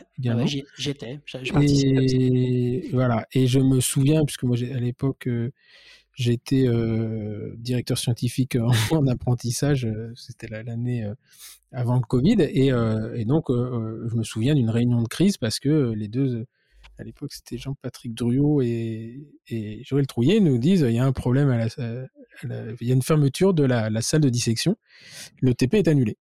Et, effectivement, je me souviens, le lendemain, il y avait un gros, gros article dans le journal qui était assez désagréable, Bon, après, c'était du journalisme un peu basique, mais euh, genre, on joue au foot avec la tête des gens dans les salles de, dans les salles de dissection, c'est admissible. Alors, pour le coup, j'y suis allé, moi, dans les salles de dissection, j'ai jamais vu quelqu'un. Euh, D'abord, on n'en a pas envie, franchement, et puis, euh, et, puis voilà.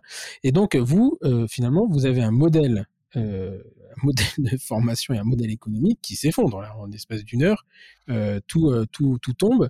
Et est-ce que alors nous on a la version euh, on a la version un peu euh, journalistique de la chose euh, avec un mec on a l'impression qu'il règle un peu ses comptes avec on sait pas qui d'ailleurs mais peu importe. C'était quoi exactement cette histoire? Alors pour, raconter l'histoire, j'étais avec Jean-François Gaudy à l'ADF, hein, donc moi on faisait toujours nous, nos cours avec avec Jean-François Gaudy à l'ADF, et donc on arrive le matin de l'ADF au Saint-Père, et Bernard m'appelle la veille, il me dit Regarde, il y a un article dans Le Point, je crois que c'était Le Point, pour pas dire de bêtises. Lis cet article absolument. C'était la veille au soir. Hein. Et donc, effectivement, ce fameux article qui a été rédigé par la journaliste qui a sorti l'affaire du médiateur. Hein. donc, c'est du, médiateur. Donc, c'est vraiment une journaliste spécialisée dans la médecine et qui, cherche, voilà, le, le, un peu le clash, euh, enfin, en tout cas, l'événementiel au, au, niveau, au niveau médical. Euh, il me dit C'est chaud c'est chaud. Euh, L'article euh, décrit euh, des cadavres en putréfaction, des, des frigos qui sont en panne et euh, tous les cadavres pourrissent, des, des cadavres qui sont démembrés et qu'on peut pas rassembler après si les, les, les, familles veulent se recueillir, des rats qui, qui bouffent les cadavres, des, des asticots. Enfin, une scène assez hard quand même et, et, vendeuse, comme tu disais. Hein, c'est mmh. clairement ça. Bon, moi j'arrive le matin au Saint-Père avec Jean-François et on monte, et là, euh, au Saint-Père, bah, euh, rideau, euh, banderole blanche et rouge, malabar, bras croisés devant l'entrée du centre des non-décors, interdiction de rentrer, fermeture administrative par le Premier ministre pendant la nuit, enquête judiciaire, tout est fermé. Donc on se retrouve avec nos, je sais plus combien il y avait d'inscrits, une vingtaine d'inscrits au TP, dont une femme qui venait de la Réunion, qui avait atterri le matin et qui repartait le soir pour faire le TP et on leur a dit bah non c'est pas possible quoi. Euh, voilà et donc après bah, nous euh, modèle économique euh, s'écroule oui alors on a eu une grande chance dans notre malheur c'est que c'est tombé en plein Covid enfin juste avant le Covid mmh. et que on a eu deux ans pour rebondir Mmh. et pour retravailler notre module. On a eu une première alerte il y a quelques années parce qu'il n'y avait plus assez de dons au sein du don décor et une année on a été obligé de travailler sur des, demi-têtes. Mmh euh, et avec Bernard, je me souviens parce qu'on faisait une conférence à Dubaï et on était là-haut, là, au, au Marina Bay, au bord de la piscine, là, débordement tous les deux. un endroit magnifique à, Dubaï pour ceux qui, qui... Non, c'est pas à Dubaï du tout, je dis des bêtises, c'est à Singapour. Parce que à Dubaï, j'étais avec toi, je me souviens pas de la ouais, ouais, ouais, non, non, non. non, non, on n'était pas à Dubaï ensemble, on était, non, à, on était à, Chennai. Euh, non, non, nous c'était à, c'était à Singapour, euh, le Marina Bay, là, le paquebot, magnifiquement. donc là, on, on, se pose et on se dit, merde, qu'est-ce qui se passe s'il y a une pénurie de cadavres un jour, quoi? Parce que ça va arriver un jour, les, les, les dissections, il va plus y avoir assez de dons, il va y avoir. Et Bernard m'avait toujours dit, tu sais, le centre du don des corps, il a jamais été rénové. Il y a un moment, il va falloir faire des travaux parce que c'est assez insalubre quand même, tu vois? Et il mmh. le sentait, il, avait vraiment eu du flair, Bernard. Et, et on a travaillé on a retravaillé le module avec des modèles 3D sur lesquels on travaille depuis très longtemps, hein, parce qu'Omar, ça fait plus de 10 ans qu'il travaille sur les modèles 3D, qu'on lui avait demandé de faire sortir l'anatomie des bouquins et de, nous les mettre dans la main. Donc Omar, il connaît mieux l'anatomie que nous, hein. il connaît mmh. la langue, il modélise des cœurs, enfin il est incroyable. Et donc euh, ces modèles 3D, même pendant les cursus de dissection, on faisait déjà travailler les, participants dessus. Donc il forait sur modèle 3D pour mmh. apprendre la sensation tactile et les différences de densité, parce que les modèles 3D sont extrêmement réalistes. Et ensuite, il faisait sur cadavre.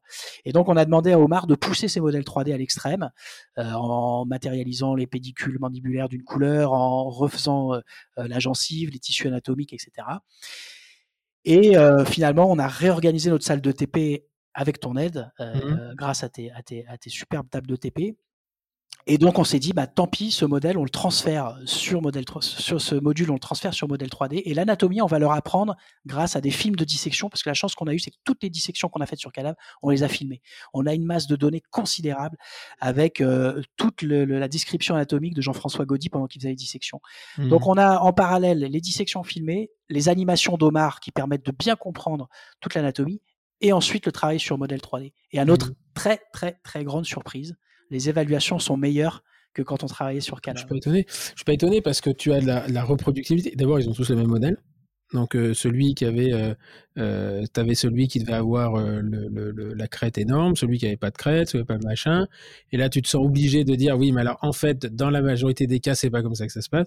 Au moins là, ils sont tous, ils sont tous égaux. Et, et sur le plan pédagogique, de toute façon, c'est le meilleur moyen. Hein. C'est le c'est pour ça qu'il y a un vrai vrai boom du 3D, c'est-à-dire que tout le monde part de la même façon. Si tu, tu, peux faire jouer les difficultés et tout le monde a la même difficulté. Et tu peux graduer, en fait, euh, voir le facile, le moyen et le difficile. C'est euh, assez logique, en fait. Hein. C'est exactement ça. on s'est aperçu de deux choses. Que ce que tu dis est plus que vrai, c'est-à-dire que le type qui avait le patient, en plus euh, les cadavres autour du corps, c'est souvent des personnes âgées, donc le type qui avait le patient avec les crêtes complètement résorbées sans structure osseuse, il apprenait pas l'implantologie. Mmh, il ne mmh. pouvait pas poser d'implant. Ce n'est pas du tout des situations cliniques euh, réalistes. Alors il, connaît, il apprenait bien l'anatomie. Et puis après, il y a tous ceux qui en fait venaient à reculons. C'est marrant parce que quand tu as dit mmh. tout à l'heure, j'y suis allé à reculons. Ah, et en fait, nous, avec le recul, on s'aperçoit qu'il y a beaucoup de praticiens qui nous disait euh, euh, on n'est pas à l'aise. Il y a même, je me souviens, les dernières fois on a disséqué deux, deux, filles qui sont sorties, elles ont arrêté la dissection. Et donc il y a sûrement des gens qui étaient très mal à l'aise, hein, qui, ne le disaient pas, mais qui, étaient sûrement. Ah, moi, j'en ai un souvenir où j'étais. bon, après, j'ai une capacité à me mettre dans des bulles. Mais je me disais, sors pas de ta bulle parce que c'était vraiment. Enfin, moi, j'aimais pas. Hein, c'est, je sais pas. C'est, je suis pas, pas à l'aise. J'étais pas à l'aise là-dessus. Inversement, c'est quand même le meilleur moyen, meilleur meilleur moyen d'aller chercher un nerf dentaire et de savoir où il est et de te dire ah ouais ça ressemble à ça quoi. Déjà il est pas jaune comme dans les livres. Exactement. Et, euh, Mais c'est euh, et donc et donc finalement euh, alors ces trucs ce, ce, ce, don des corps n'a jamais été rouvert hein, c'est alors qu'il est je pense pas. Et, et qu'est-ce qu'il y avait c'est quoi cette histoire en fait? Quelle était la volonté C'était une volonté politique? Est-ce que c'était une réalité Alors moi j'ai compris que tu disais c'était quand même un petit peu vieillot mais est-ce que est-ce que ça en était au point de de, de, de, de faire un article aussi alors, euh, moi, le, ouais, alors, alors le, le, côté euh, politique des choses, je le connais pas. Je, dans les hautes stratosphères de la de, l'université, je, je sais pas, euh, je sais pas ce qui s'est passé, etc. À notre niveau, à nous, tout ce qu'on sait, c'est que euh, l'ancien directeur du, son du don des corps, euh, pas, pas, le directeur actuel, alors je sais plus le, directeur actuel s'il est encore en fonction ou pas avec tout ce qui s'est passé, mais l'ancien, qui était qui était le professeur Douard, il, il, avait fait appel à nous parce que la SAPO est quand même souvent cité et on exploite énormément le centre du non-décor. Et il nous a dit, voilà, nous, on veut absolument rénover le centre du non-décor, on veut le moderniser, on veut descendre les frigos au sous-sol, on veut refaire une salle de dissection moderne, etc. Euh, Est-ce que vous avez des idées? Avec Bernard, on a travaillé sur une réorganisation complète du centre du corps. On a monté un dossier, on avait imaginé le transfert des cadavres, on avait même imaginé de tatouer, de faire des tatouages et de passer à la douchette parce que les cadavres sont démembrés et quand les familles veulent se recueillir, on ne sait plus si le bras de Madame Michu et la jambe de mmh. Monsieur euh, peuvent se, réunir dans le, au même endroit. Donc on avait tout réécrit et on avait présenté ça au, professeur Douard euh, qui cherchait des subventions pour pouvoir moderniser professeur Douard est parti euh, en claquant la porte euh, pour des raisons que je ne connais pas, euh, sûrement politiques, sûrement qu'il a eu des difficultés à avancer sur la rénovation qu'il voulait faire, etc. Une nouvelle équipe s'est mise en place et à l'époque, ça je peux la citer parce qu'elle a témoigné à visage découvert sur France Culture, je crois, il n'y a pas très longtemps. L'ancienne directrice du centre, de, oui, pas directrice, mais secrétaire du centre des Décors, Madame Ordet, qui était très attaché à l'éthique et qui nous, alors on était la, seule société euh, scientifique qui faisait cours et à notre premier cours on passait un quart d'heure sur le respect du corps, sur euh, le don des personnes, sur le fait de ne pas faire de photos, etc. Et elle venait en plus euh, prendre le micro pour parler d'éthique et, de respecter ces, gens qui avaient décidé de donner leur corps pour la science. et en fait, Madame Ordet a été interviewée dans France Culture où elle explique voyant la manière dont les corps étaient utilisés et l'état de délabrement entre guillemets des locaux, elle a fait une dépression et donc elle a elle a balancé le morceau pour que ça se sache et c'est de là que je pense tout est parti. Après voilà, j'en sais pas plus que ça. D'accord. Mais parce que vous, vous étiez. Alors, parce qu'on voit le, problème de la SAPO, mais quelque part, on est bon, c'est une société scientifique, elle peut enfin, peu importe. Mais derrière, tout l'apprentissage des médecins se faisait quand même là-bas, non? Médecins étudiants. Hein. Tous les étudiants. Euh, Donc ils font, ils font comment maintenant je alors? sais pas, Je sais pas. Je sais pas du tout. Parce que ça représente. Il y avait combien de, combien de corps dans ce. Alors il me semble, c'est le plus gros centre euh, européen et je me semble que c'était autour de 700, 600 à 700 euh, dons par an, hein, ce qui est quand même ah, colossal. Mmh. colossal. Donc aujourd'hui, je t'avoue que je sais pas où vont les corps.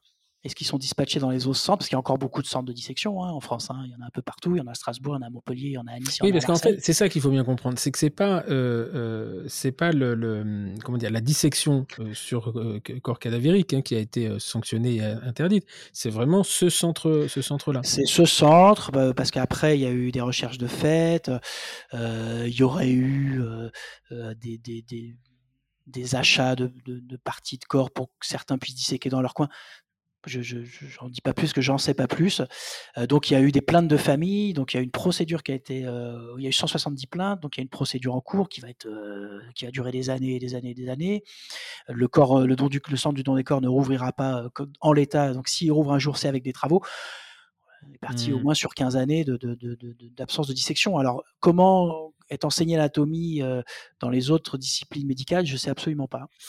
mais à Paris, il y a d'autres centres de dissection Oui, il y a le hein, mais qui est un tout petit centre. nous, on a essayé d'y entrer pour continuer dissection, mais en fait, nous, notre problème, c'est qu'on a 40 praticiens et que c'est mmh. systématiquement 20 sujets anatomiques par module. Et c'est beaucoup de pièces. Et il y a beaucoup de centres du non-décor qui sont limités à 5-6 pièces pour pouvoir apprendre l'anatomie. Mmh. à, Paris 5, on avait la chance d'avoir tout ce qu'il nous fallait pour pouvoir travailler et enseigner dans de bonnes conditions. Ok. Donc là, euh, vous, vous avez effectivement, c'était ma question, c'est pourquoi vous êtes euh, rapproché d'un autre centre de, dissection, mais là, tu as la réponse. Quoi. Voilà, on a essayé, mais alors en fait, le, seul, le seul module qu'on va continuer à faire, parce que pour nous, c'est impossible de le faire sur modèle 3D, c'est la, chirurgie des implants zygomatiques, quand même une chirurgie particulièrement euh, euh, anatomiquement euh, importante, hein, puisqu'on mmh. va décoller toute l'arcade zygomatique jusque, jusque le, au niveau de l'orbite. et donc ça, sur modèle 3D, c'est pas possible, parce qu'il faut, il faut vraiment avoir les structures anatomiques. Mais ça, c'est un, un, cours vraiment pour des chirurgiens très, très, très, très, très avancés qui représente une niche. et donc là, on, fait un cours très restreint à, à, 10 praticiens. Et là, on a besoin de 4-5 sujets. Donc là, celui-là, on l'a déglocalisé et on va je ne peux pas dire encore où ça va être parce que les négociations sont en train de se terminer, mais, mais on est accueilli par un, autre centre en France pour faire ça. D'accord. Et donc, le, là, vous, ce que vous appelez les SAPI, c'est-à-dire les gens qui sont formés à la SAPO, c'est 40 praticiens par an ou 80 Il y a deux 80. Il y a deux cursus de 40 par an qui se chevauchent.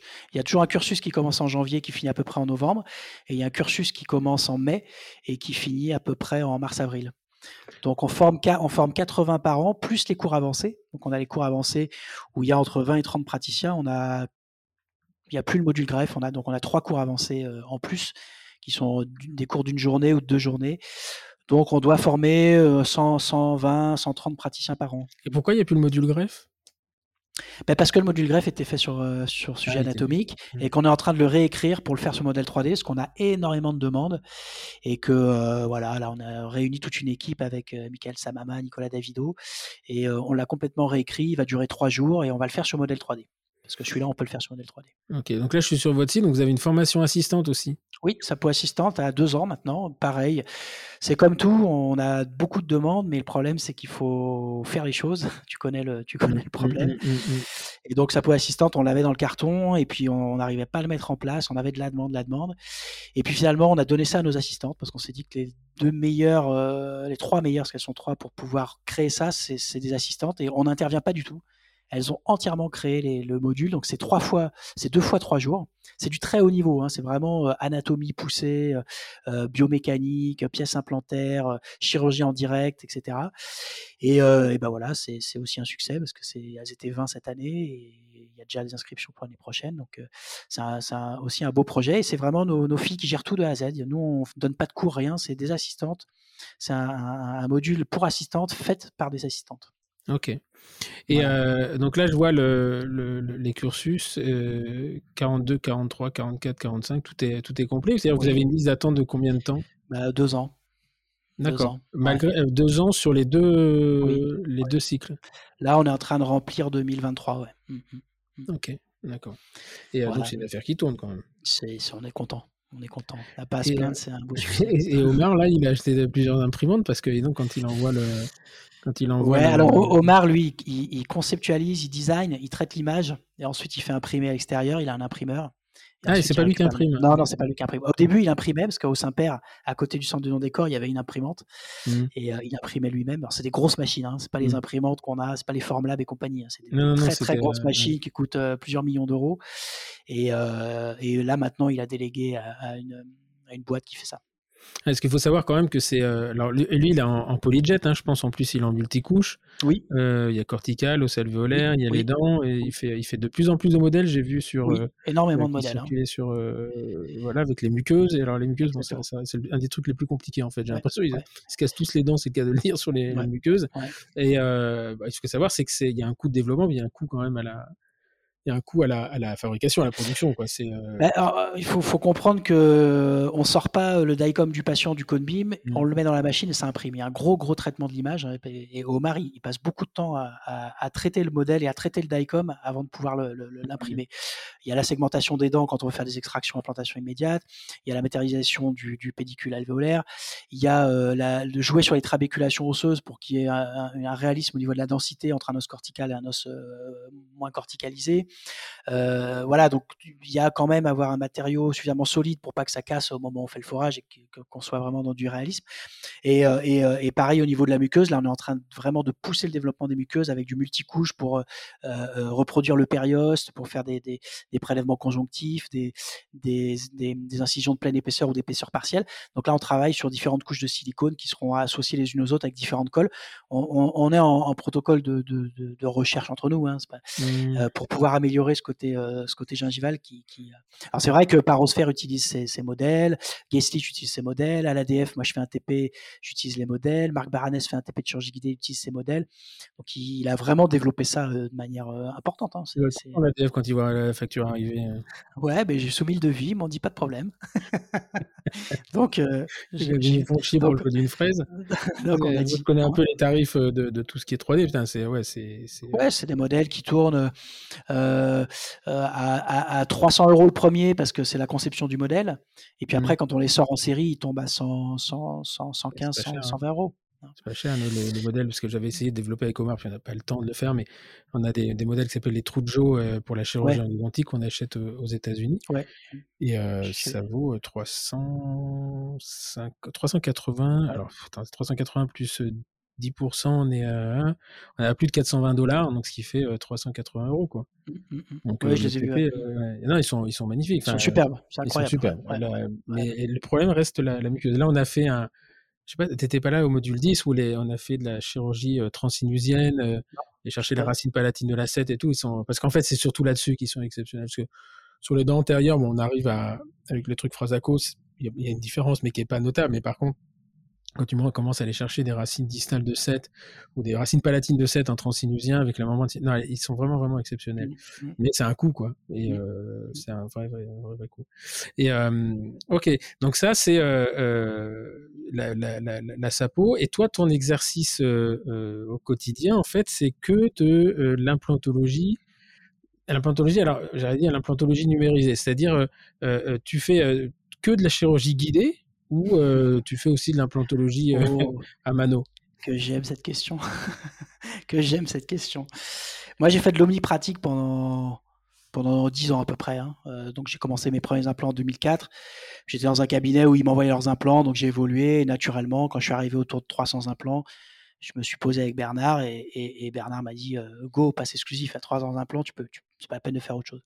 Et puis après, ben, on, se développe, on écrit des articles, on fait des conférences, on nous envoie du monde et, on grossit comme ça. Alors nous, on s'est intéressé au numérique très très vite, très très vite. Déjà par le CodeBeam, hein, parce que le CodeBeam, c'est quand même le début du numérique quand le CodeBeam est arrivé en 2006. Les premiers logiciels de planification, c'est pareil, hein, on est dans le début des années 2000 hein, avec Simplant et, Nobel Guide à l'époque.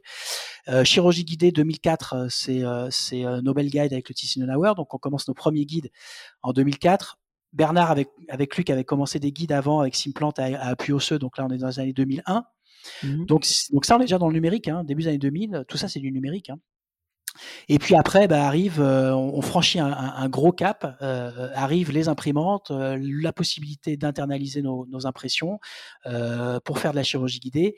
Et puis la grosse, grosse révolution, c'est l'empreinte optique qui, qui fait, connaît un, essor incroyable depuis les cinq dernières années.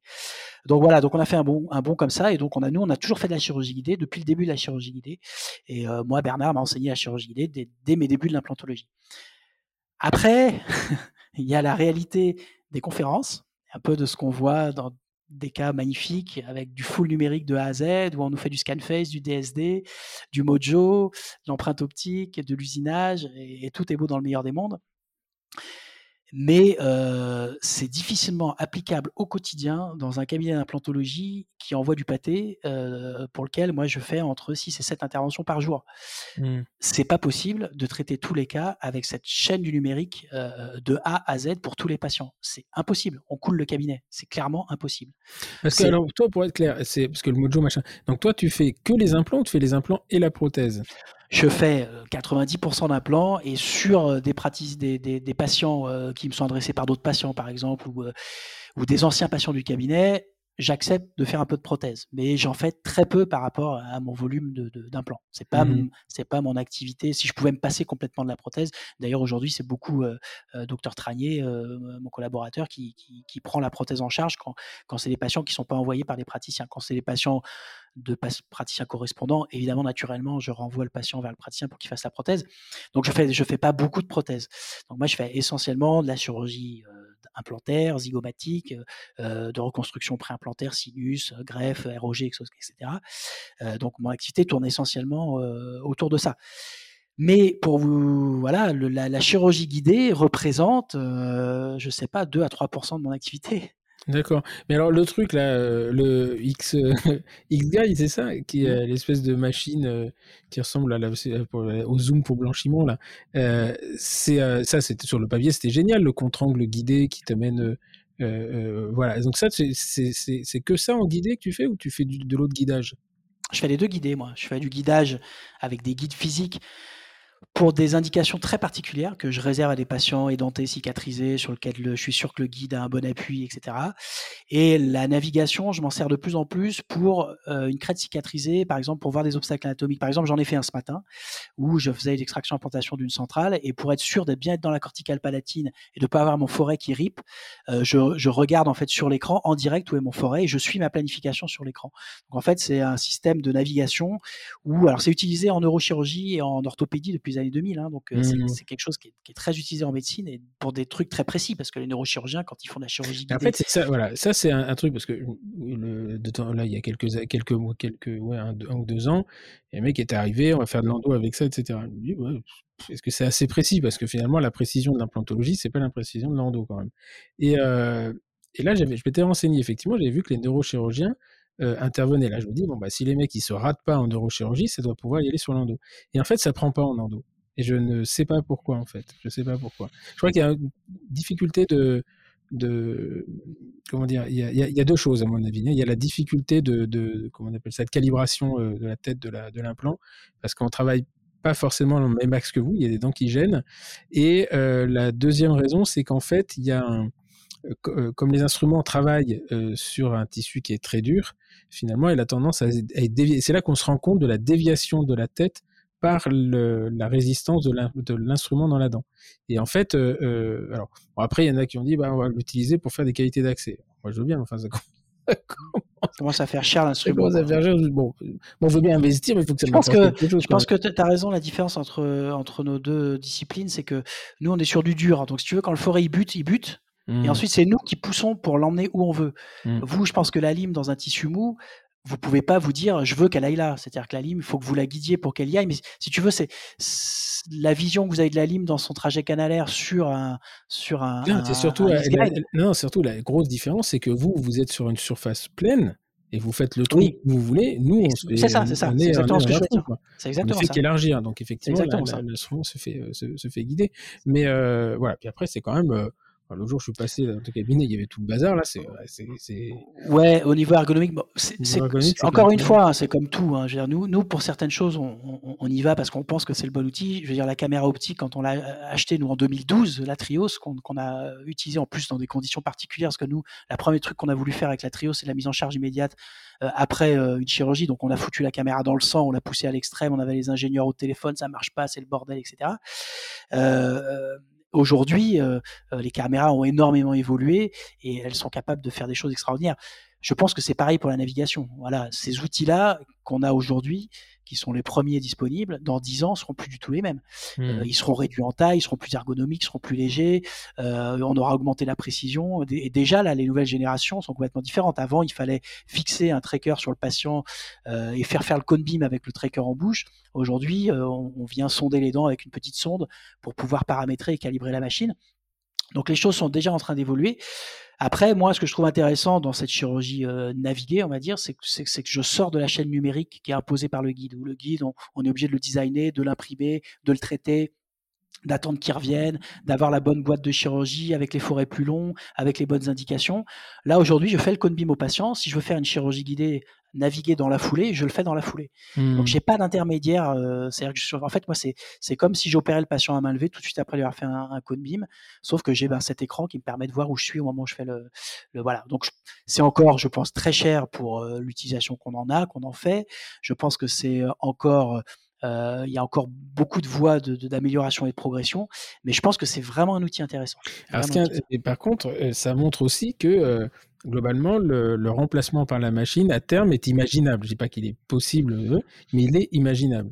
Bah, écoute, tu sais, Stéphane, quand moi je vois des neurochirurgiens qui opèrent avec de petites manettes en France, un patient qui est au fin fond de je sais pas où, évidemment tout est possible. Je sais pas si tu as vu sur Facebook, il y a des Chinois qui ont posé un implant avec une mmh. machine. Mmh, mmh.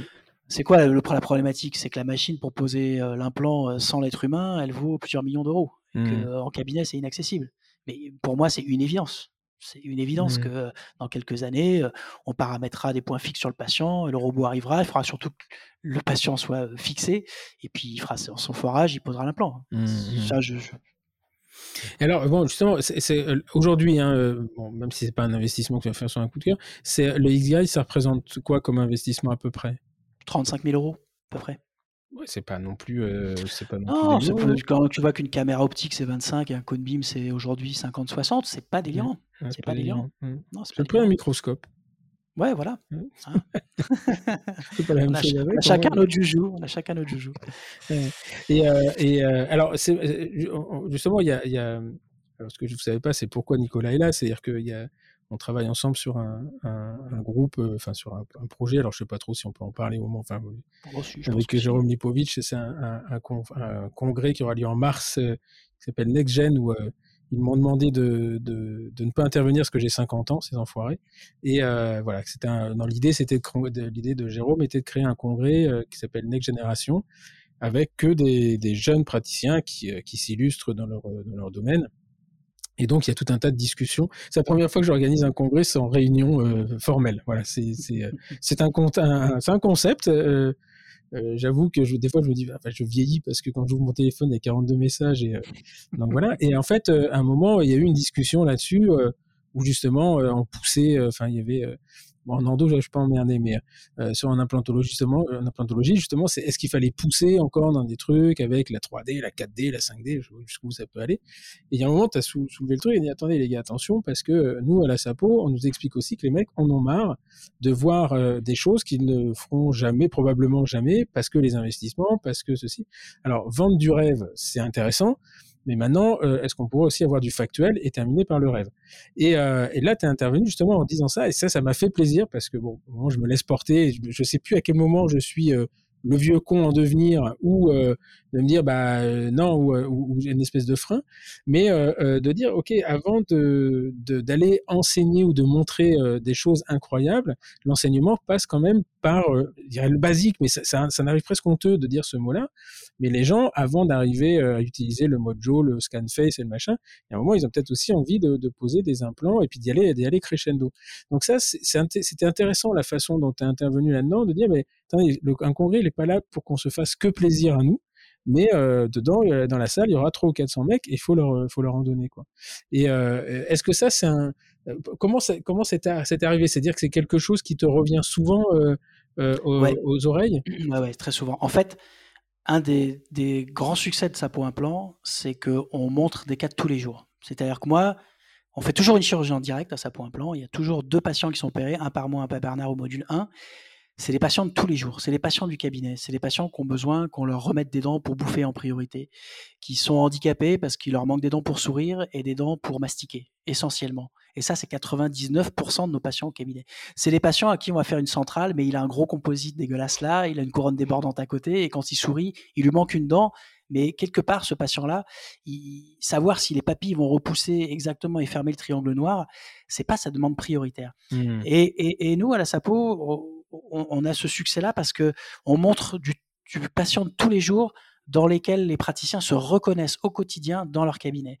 Et je trouve que, et avec les réseaux sociaux, ça exploser parce que c'est à celui qui montre le plus beau cas et bien souvent sans montrer le résultat final euh, avec la prothèse en place et, du follow-up euh, de quelques années, mais le geste chirurgical, le magnifique geste qui fait qu'après 50 greffes, on a euh, deux petits bouts de papille qui ont poussé. Sur un cas où il y avait une centrale magnifique d'une jeune fille qui est tombée, etc mais qu'on a une fois tous les quatre ans au cabinet. Et le problème, c'est que on, a l'impression que c'est la dentisterie de tout le monde. Et que si on fait pas ça, et moi c'est le retour que j'ai des gens hein, qui vont dans toutes ces conférences, c'est qu'ils viennent me voir et ils me disent, et, c'est marrant parce qu'au dernier module de Sapo, j'en ai parlé à dix praticiens qui sont venus me voir à la fin, qui m'ont dit ouais, on veut faire la formation vers ça, qu'est-ce que vous avez en ce moment? Et puis vous avez, on a vu que vous faisiez avait un peu de com sur NextGen, mais est-ce que ça va pas être encore de la des conférences? On va avoir des, des cas filmés où le mec il fait plus de photos et de vidéos que, que de dentisterie finalement. Hein. Moi j'ai vu j'ai vu euh, un, un, type là, je sais plus comment il s'appelle, euh, au congrès où, où, j'avais euh, j'avais parlé que Jérôme avait organisé il y a quelques années où le mec, il avait carrément un drone qui, qui, qui, qui venait filmer sa salle d'intervention, il faisait des gros plans, mais tu te disais, mais putain, mais il a que ça à foutre dans son activité. Mmh. Il soigne pas de patients, c'est pas possible. Et nous, on a des patients, on a des cliniques à faire tourner, je veux dire, c'est, et, et donc ces praticiens m'ont dit ça, ils m'ont dit mais nous on veut pas que ce... enfin nous on a peur que ce soit encore des trucs où on va on va voir une conférence, on va faire waouh ouais c'est magnifique hein. Oh, le mec il a il utilise tout hein, mais moi je ferai jamais ça parce que mon cabinet et ma pratique c'est pas ça.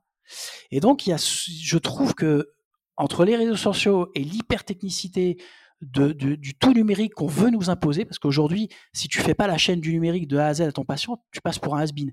Même moi qui fais de la chirurgie guidée et du naviguer, mais qui fait 99% de chirurgie euh, à main levée, des fois je me dis putain si je dis au mec que je fais que quasiment que la main levée, je vais me faire taper dessus quoi, tu vois. Mmh, mmh.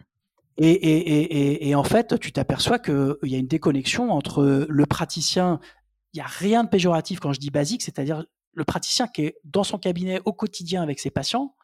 Est-ce que des conférenciers utopistes jusqu'au boutiste veulent montrer d'idéalistes mmh. qui va correspondre à un cas clinique qu'ils vont traiter et qu'ils vont montrer en conférence, mais qui va pas s'identifier, mais qui va pas s'identifier euh, euh, aux, aux, praticiens, aux, tu vois ce que je veux dire? Oui, après, je, comprends, moi je comprends tout à fait ça. C'est, euh, et, d'ailleurs, j'avais répondu un peu dans, la, dans, le, dans, le, message en disant il faut faire la différence entre la formation et l'information. Et euh, la formation, bah, c'est quelque chose qui est applicable le lendemain. L'information, c'est euh, regarder ce qui existe. Et, et, et, et l'information doit se traduire à un moment donné euh, soit de la part des conférenciers, des formateurs, soit de la part des apprenants, enfin des gens qui de, de switcher de l'information à l'information. Donc effectivement, euh, euh, les congrès sont aussi là pour ça, c'est-à-dire attention, ça évolue, regardez ce qui peut se passer, voilà ce que l'on peut faire aujourd'hui, et le, tout il est dans l'équilibre. C'est pour ça que je, disais d'ailleurs sur cette discussion, bah, peut-être que faire le premier jour de la formation des trucs, des choses un peu même bien présentées, enfin dire, faut pas non plus tomber dans l'extrême inverse, mais dire bah voilà, ça c'est la formation, et demain on va vous faire rêver. Mais au moins que les gens aient cette espèce de graduation. Et euh, euh, si on en est là, nous, aujourd'hui, c'est parce qu'il y a un moment donné, des gens nous ont fait rêver. Moi, le, la, chirurgie endo, il y a un moment, bon, si on m'avait montré que de la chirurgie sur l'incisif central maxillaire, ça m'aurait pas excité, par exemple. Euh, la revitalisation, on m'aurait montré que du traitement canalaire de la molaire, sixième molaire, molaire maxillaire, je serais pas, je serais, je serais pas allé m'intéresser sur des choses comme ça. Donc, les, congrès sont aussi là pour ça, c'est sortir euh, un petit peu des choses, euh, des sentiers battus. Et puis inversement, il y a un mec qui fait, moi, combien de fois m'a reproché mes fautes de frappe? Alors je suis un dyslexique, euh, voilà, mais mes fautes de frappe sur les diapositives qui finalement nuisaient un petit peu au, message que j'essayais de faire passer, en me disant, bah de toute façon, ce qui est important, c'est le fond et pas la forme. Donc, il faut trouver un, équilibre. Mais effectivement, les réseaux sociaux. par contre, ce que je dis aussi souvent, c'est que les réseaux sociaux, alors, on se côté un petit peu moi je et, égocentrique. Inversement, moi j'ai découvert des gens que j'aurais peut-être jamais découvert autrement que par ça. C'est pour ça que quand on, est en train de monter Next Gen avec, euh, avec Jérôme, on s'est dit putain, c'est quand même dingue qu'il y ait encore des congrès qui soient faits avec des types à qui on peut rien reprocher parce que c'était les pères de l'implantologie, ça a été les précurseurs, c'est eux qui amené l'implantologie en France. Mais il y a un moment où quand tu vois tous les jeunes talents qu'il y a sur les réseaux sociaux, comme tu dis, qui font qui ont des gestes techniques extraordinaires, qui se plient en quatre pour leurs patients, ces gens-là, aujourd'hui, ils doivent, montrer aux autres, se, enseigner, euh, faire découvrir ces différentes techniques. Un exemple idiot euh, qui, va, dans, le sens de ce que je connais, c'est les implants zygomatiques. Euh, voilà, les implants zygomatiques, c'est des, techniques très particulières, mais le fait d'en parler sur les réseaux, certains praticiens voient que c'est une technique peut-être qui sera inaccessible, mais pour leurs patients, qui créent des indications dont ils n'avaient pas euh, euh, connaissance. Et aujourd'hui, moi, je reçois des patients avec des prothèses amovibles qui, qui, sont catastrophiquement euh, instables parce qu'ils ont plus d'os. Et ces patients disent, mais on ne savait pas qu'on pourrait me remettre des dents fixes aussi rapidement. Tu vois ce que je veux dire? Et ça, c'est mmh vrai que ces praticiens-là ont connaissance de nouvelles indications et de nouveaux outils via les réseaux. Et donc, et donc ça, c'est une, une, avancée aussi pour le patient. Après, je vais dans ton sens. Et moi, nous, on a toujours, quand on, parce qu'on a vraiment des cours sur la chaîne du numérique, moi, je dis toujours aux praticiens, attention, la chaîne du numérique, il faut que vous la compreniez et il faut que vous en preniez et que vous en piochiez ce qui sera nécessaire dans votre pratique et économiquement pour votre patient, pour votre cabinet, mais aussi dans ce que ça va apporter à votre patient. Il ne faut pas croire que la chaîne du numérique, il faut l'acheter de A à Z. Il faut croire qu'il y a une chaîne numérique qu'on vous a présentée et vous, vous avez besoin de l'empreinte optique, vous avez besoin du cone beam. Peut-être que dans 5 ans, vous aurez besoin du Mojo. Peut-être que dans 10 ans, vous aurez besoin de ça. Et vous piochez dans cette chaîne ce dont vous avez besoin parce que le numérique, il est compatible dans une chaîne non numérique. Et donc, on peut l'incruster à certains moments dans une chaîne non numérique. Et je pense que c'est pour ça qu'il faut tempérer ce côté enthousiasme de, de, ces nouveaux outils parce que il faut savoir donner aux praticiens l'information de euh, ce euh, pourquoi il peut être intéressé dans sa pratique quotidienne. Moi, je remets toujours le patient et le praticien conforme au centre, au mmh. centre du débat. Mais euh, c'est aussi, c'est aussi intéressant de. c'est tout aussi important de rapporter que voilà, il y a l'histoire finale et que on peut prendre des morceaux de l'histoire. La vraie difficulté, c'est euh, comment prendre ce qui nous intéresse dans l'histoire sans dénaturer le reste. Voilà, par exemple, pendant des années, on nous a expliqué qu'il y avait une, belle, une bonne endo, une mauvaise endo, avait pas, euh, bon. et que finalement, bah, euh, techniquement, c'est vrai. Techniquement, il y a euh, le fait d'arriver à faire ce qu'on veut faire et le fait de ne pas arriver à faire ce qu'on veut faire, pas atteindre ses objectifs techniques. Puis inversement, maintenant, nos, nos yeux, enfin, nos concepts ont évolué, enfin, du moins les miens, ce qui gêne un petit peu espèce de, patriarche en place, de dire bah attendez, c'est pas parce que techniquement on n'est pas au top que finalement euh, sur le plan biologique et médical on n'est pas euh, voilà. Et donc ma phrase euh, qui est maintenant, je l'ai pas inventée d'ailleurs, c'est on soigne pas des dents, on soigne des, gens qui ont des problèmes de dents. Elle prend tout son sens. Elle prend tout son sens parce que et c'est là où je te disais qu'on en revient finalement là où on est parti avec ce podcast, c'est que tu disais en dentaire on, on a très peu d'approche médicale. On est très très focalisé sur les dents, sur les épaisseurs de congé, sur euh, l'espèce de compteur des de, de compas d'épaisseur, des trucs, des machins. Et, euh, euh, finalement, et, quelque part, je dirais presque même que celui qui a plus, alors ça va surprendre ce que je vais dire, mais celui qui a euh, qui a été un peu un précurseur là-dedans, c'est Gilles Tirlet. C'est de dire, euh, bah, finalement, arrêtons de, alors avec sa, façon un peu, je dirais, jusqu'au boutiste, c'est excessif peut-être de présenter les choses, mais arrêtez de tailler les dents, on peut faire, on, peut soigner les gens sans, sans tailler les dents. Et ça, ça a été un, un, bouleversement tonal. Parce que... C'est marrant ce que tu dis parce que euh, nous, on a écrit un, article dans le JPIO, c'était en 2016. On a fait un JPIO spécial, euh, spécial Sapo Implant avec toute l'équipe, euh, plein d'articles. Et on a, on a, on a avec Gilles, écrit le, gradient thérapeutique en implantologie. Mmh. Et, et, nous, on dit arrêtez de greffer et mettez des implants courts. Tu vois ce que je veux dire? Mmh, Donc, c'est mmh. un peu le penchant de Gilles mmh. en disant arrêtez de tailler les dents et coller. Nous, c'est arrêtez de greffer. Aujourd'hui, il y a les implants courts, mettez les implants courts et arrêtez de, de, de, de, de mutiler les patients pour vouloir absolument, absolument retrouver ad integrum euh, l'origine du patient euh, quand il avait ses dents. Aujourd'hui, on a les moyens de remettre des dents fixes aux patients en postérieur, euh, si ce n'est pas des secteurs esthétiques, avec des choses simples et rendons service aux patients rendons mmh. service aux patients. Et toi, par exemple, pour revenir sur la discussion qu'on avait juste avant, c'est Gilles, ce qui montre, c'est presque de la dentisterie que, que moi je considère inaccessible à mon niveau. Mais euh, à un moment, je me suis dit, ah ouais, en fait, le mec, il taille plus, il fait de la dentisterie additive. Je mais qu'est-ce que c'est? Et en fait, le concept est intéressant. Après, tu en fais ce que tu veux. Euh, euh, moi, j'ai jamais soigné les patients qu'il traite, mais juste ça, c'est que j'ai pris conscience qu'aujourd'hui, le collage nous permettait de faire différemment, et que peut-être que mon approche sur la pulpotomie camérale euh, que j'avais un peu initié en France il y a, y y une quinzaine d'années, elle venait un peu de, ce truc-là. J'ai dit, mais attends, mais maintenant on n'a plus besoin de rentrer avec nous pour s'ancrer. Euh, euh, Est-ce qu'on a vraiment besoin d'elle Et il y a un cheminement qui se fait. Donc tout ça pour dire que autant je suis absolument d'accord avec toi, c'est-à-dire d'arrêter de, de, montrer de l'excellence, des trucs exceptionnels pour faire de l'enseignement. Sauf quand il y a des pages dans les congrès, des sessions qui sont qui sont qui sont dédiées. Et inversement, quand tu es jeune, moi je sais que quand j'étais jeune, euh, jeune praticien il y a une vingtaine d'années, euh, ce qui m'a fait connaître, c'est que je montrais, euh, alors peut-être ma façon de m'exprimer, je, ne pense pas d'ailleurs, parce qu'à l'époque elle était, elle était pas bonne, mais je montrais des cas, je montrais des situations cliniques, des choses, on se dit, ah ouais, le mec il sait de quoi il parle, maintenant je vais l'écouter. Et, autant aujourd'hui je je ne publie quasiment plus des cas cliniques parce que j'ai l'impression d'une forme de redondance, et que les gens qui travaillent avec moi, je dis, mais arrêtez de montrer vos cas cliniques, etc. Et inversement, je me dis, eh ben, euh, peut-être que c'est ça qui va aussi le, le attirer, attirer l'œil des gens et de se dire bah, ce mec est intéressant maintenant je vais l'écouter mmh. voilà mmh. donc c'est un et, les réseaux sociaux ont un peu un peu pollué ce truc là parce que c'est égocentrique c'est mature c'est machin ceci mais euh, voilà je pense qu'il y, y, a une alchimie dans tout ça qui va énerver ceux qui n'y sont pas en disant mais bon parce qu'on voit jamais euh, d'un très très bon oeil les mecs qui veulent prendre ta place. Et, euh, et en fait, 50 balais, c'est un peu compliqué parce que tu sais que tu vas commencer à descendre et puis que tu aimerais bien continuer à monter. Voilà. Donc il y a un travail à faire sur soi et, euh, et, et, donc maintenant je suis dans les comités d'organisation de NextGen et je n'ai plus le droit de m'exprimer, mais je n'ai absolument aucun souci, aucun souci avec ça. Euh, donc, en, conclusion de ton, ton, résumé, là tu me disais que tu retournais à tes premiers amours, euh, euh la musique et la bouffe.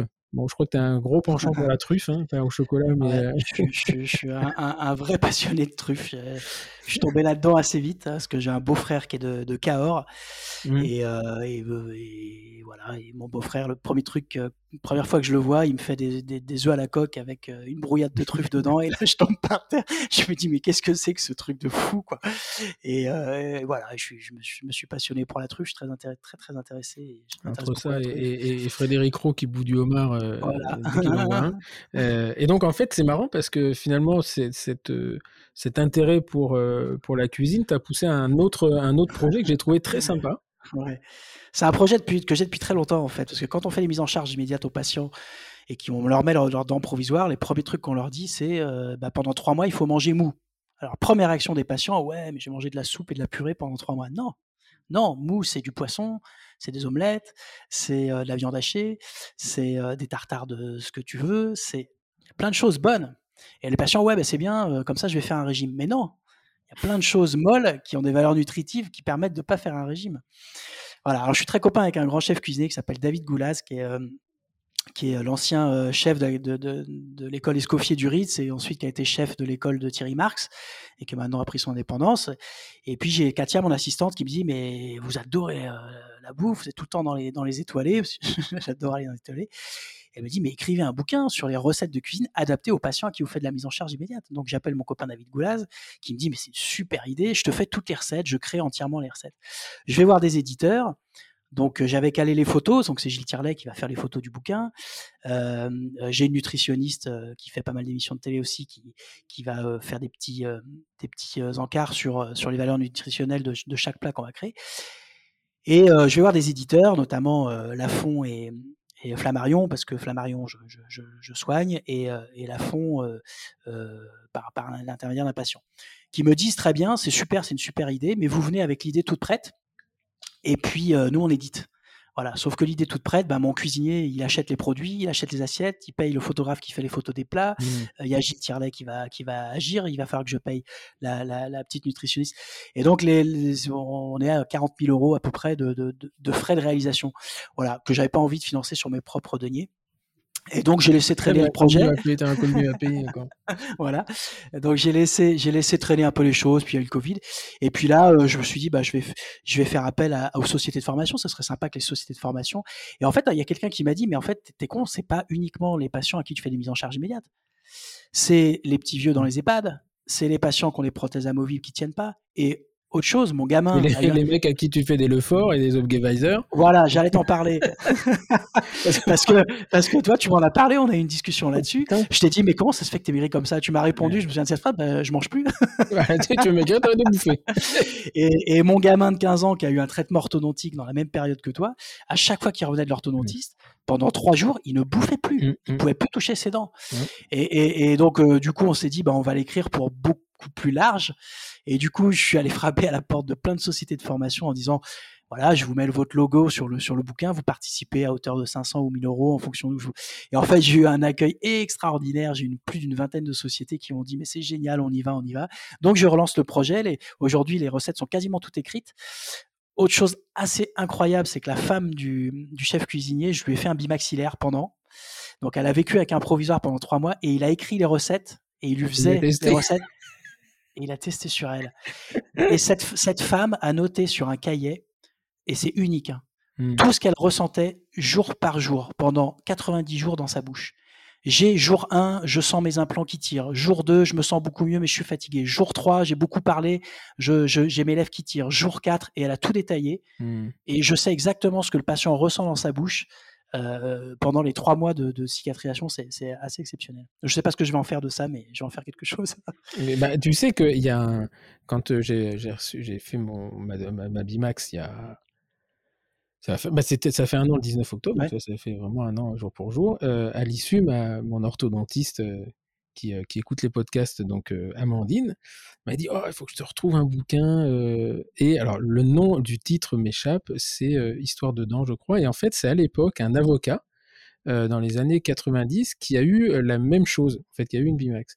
Et le mec raconte en fait son, son, parcours jour par jour. Et en fait, ce qui est très très drôle, c'est que il avait été pris en charge à Garancière et que pour des raisons euh, diverses et variées, il a changé les noms. Mais en fait, quand il a changé les noms avec des homonymes qui te, qui te renvoient à qui c'est. Donc, ah, il y a le professeur Gonzalez.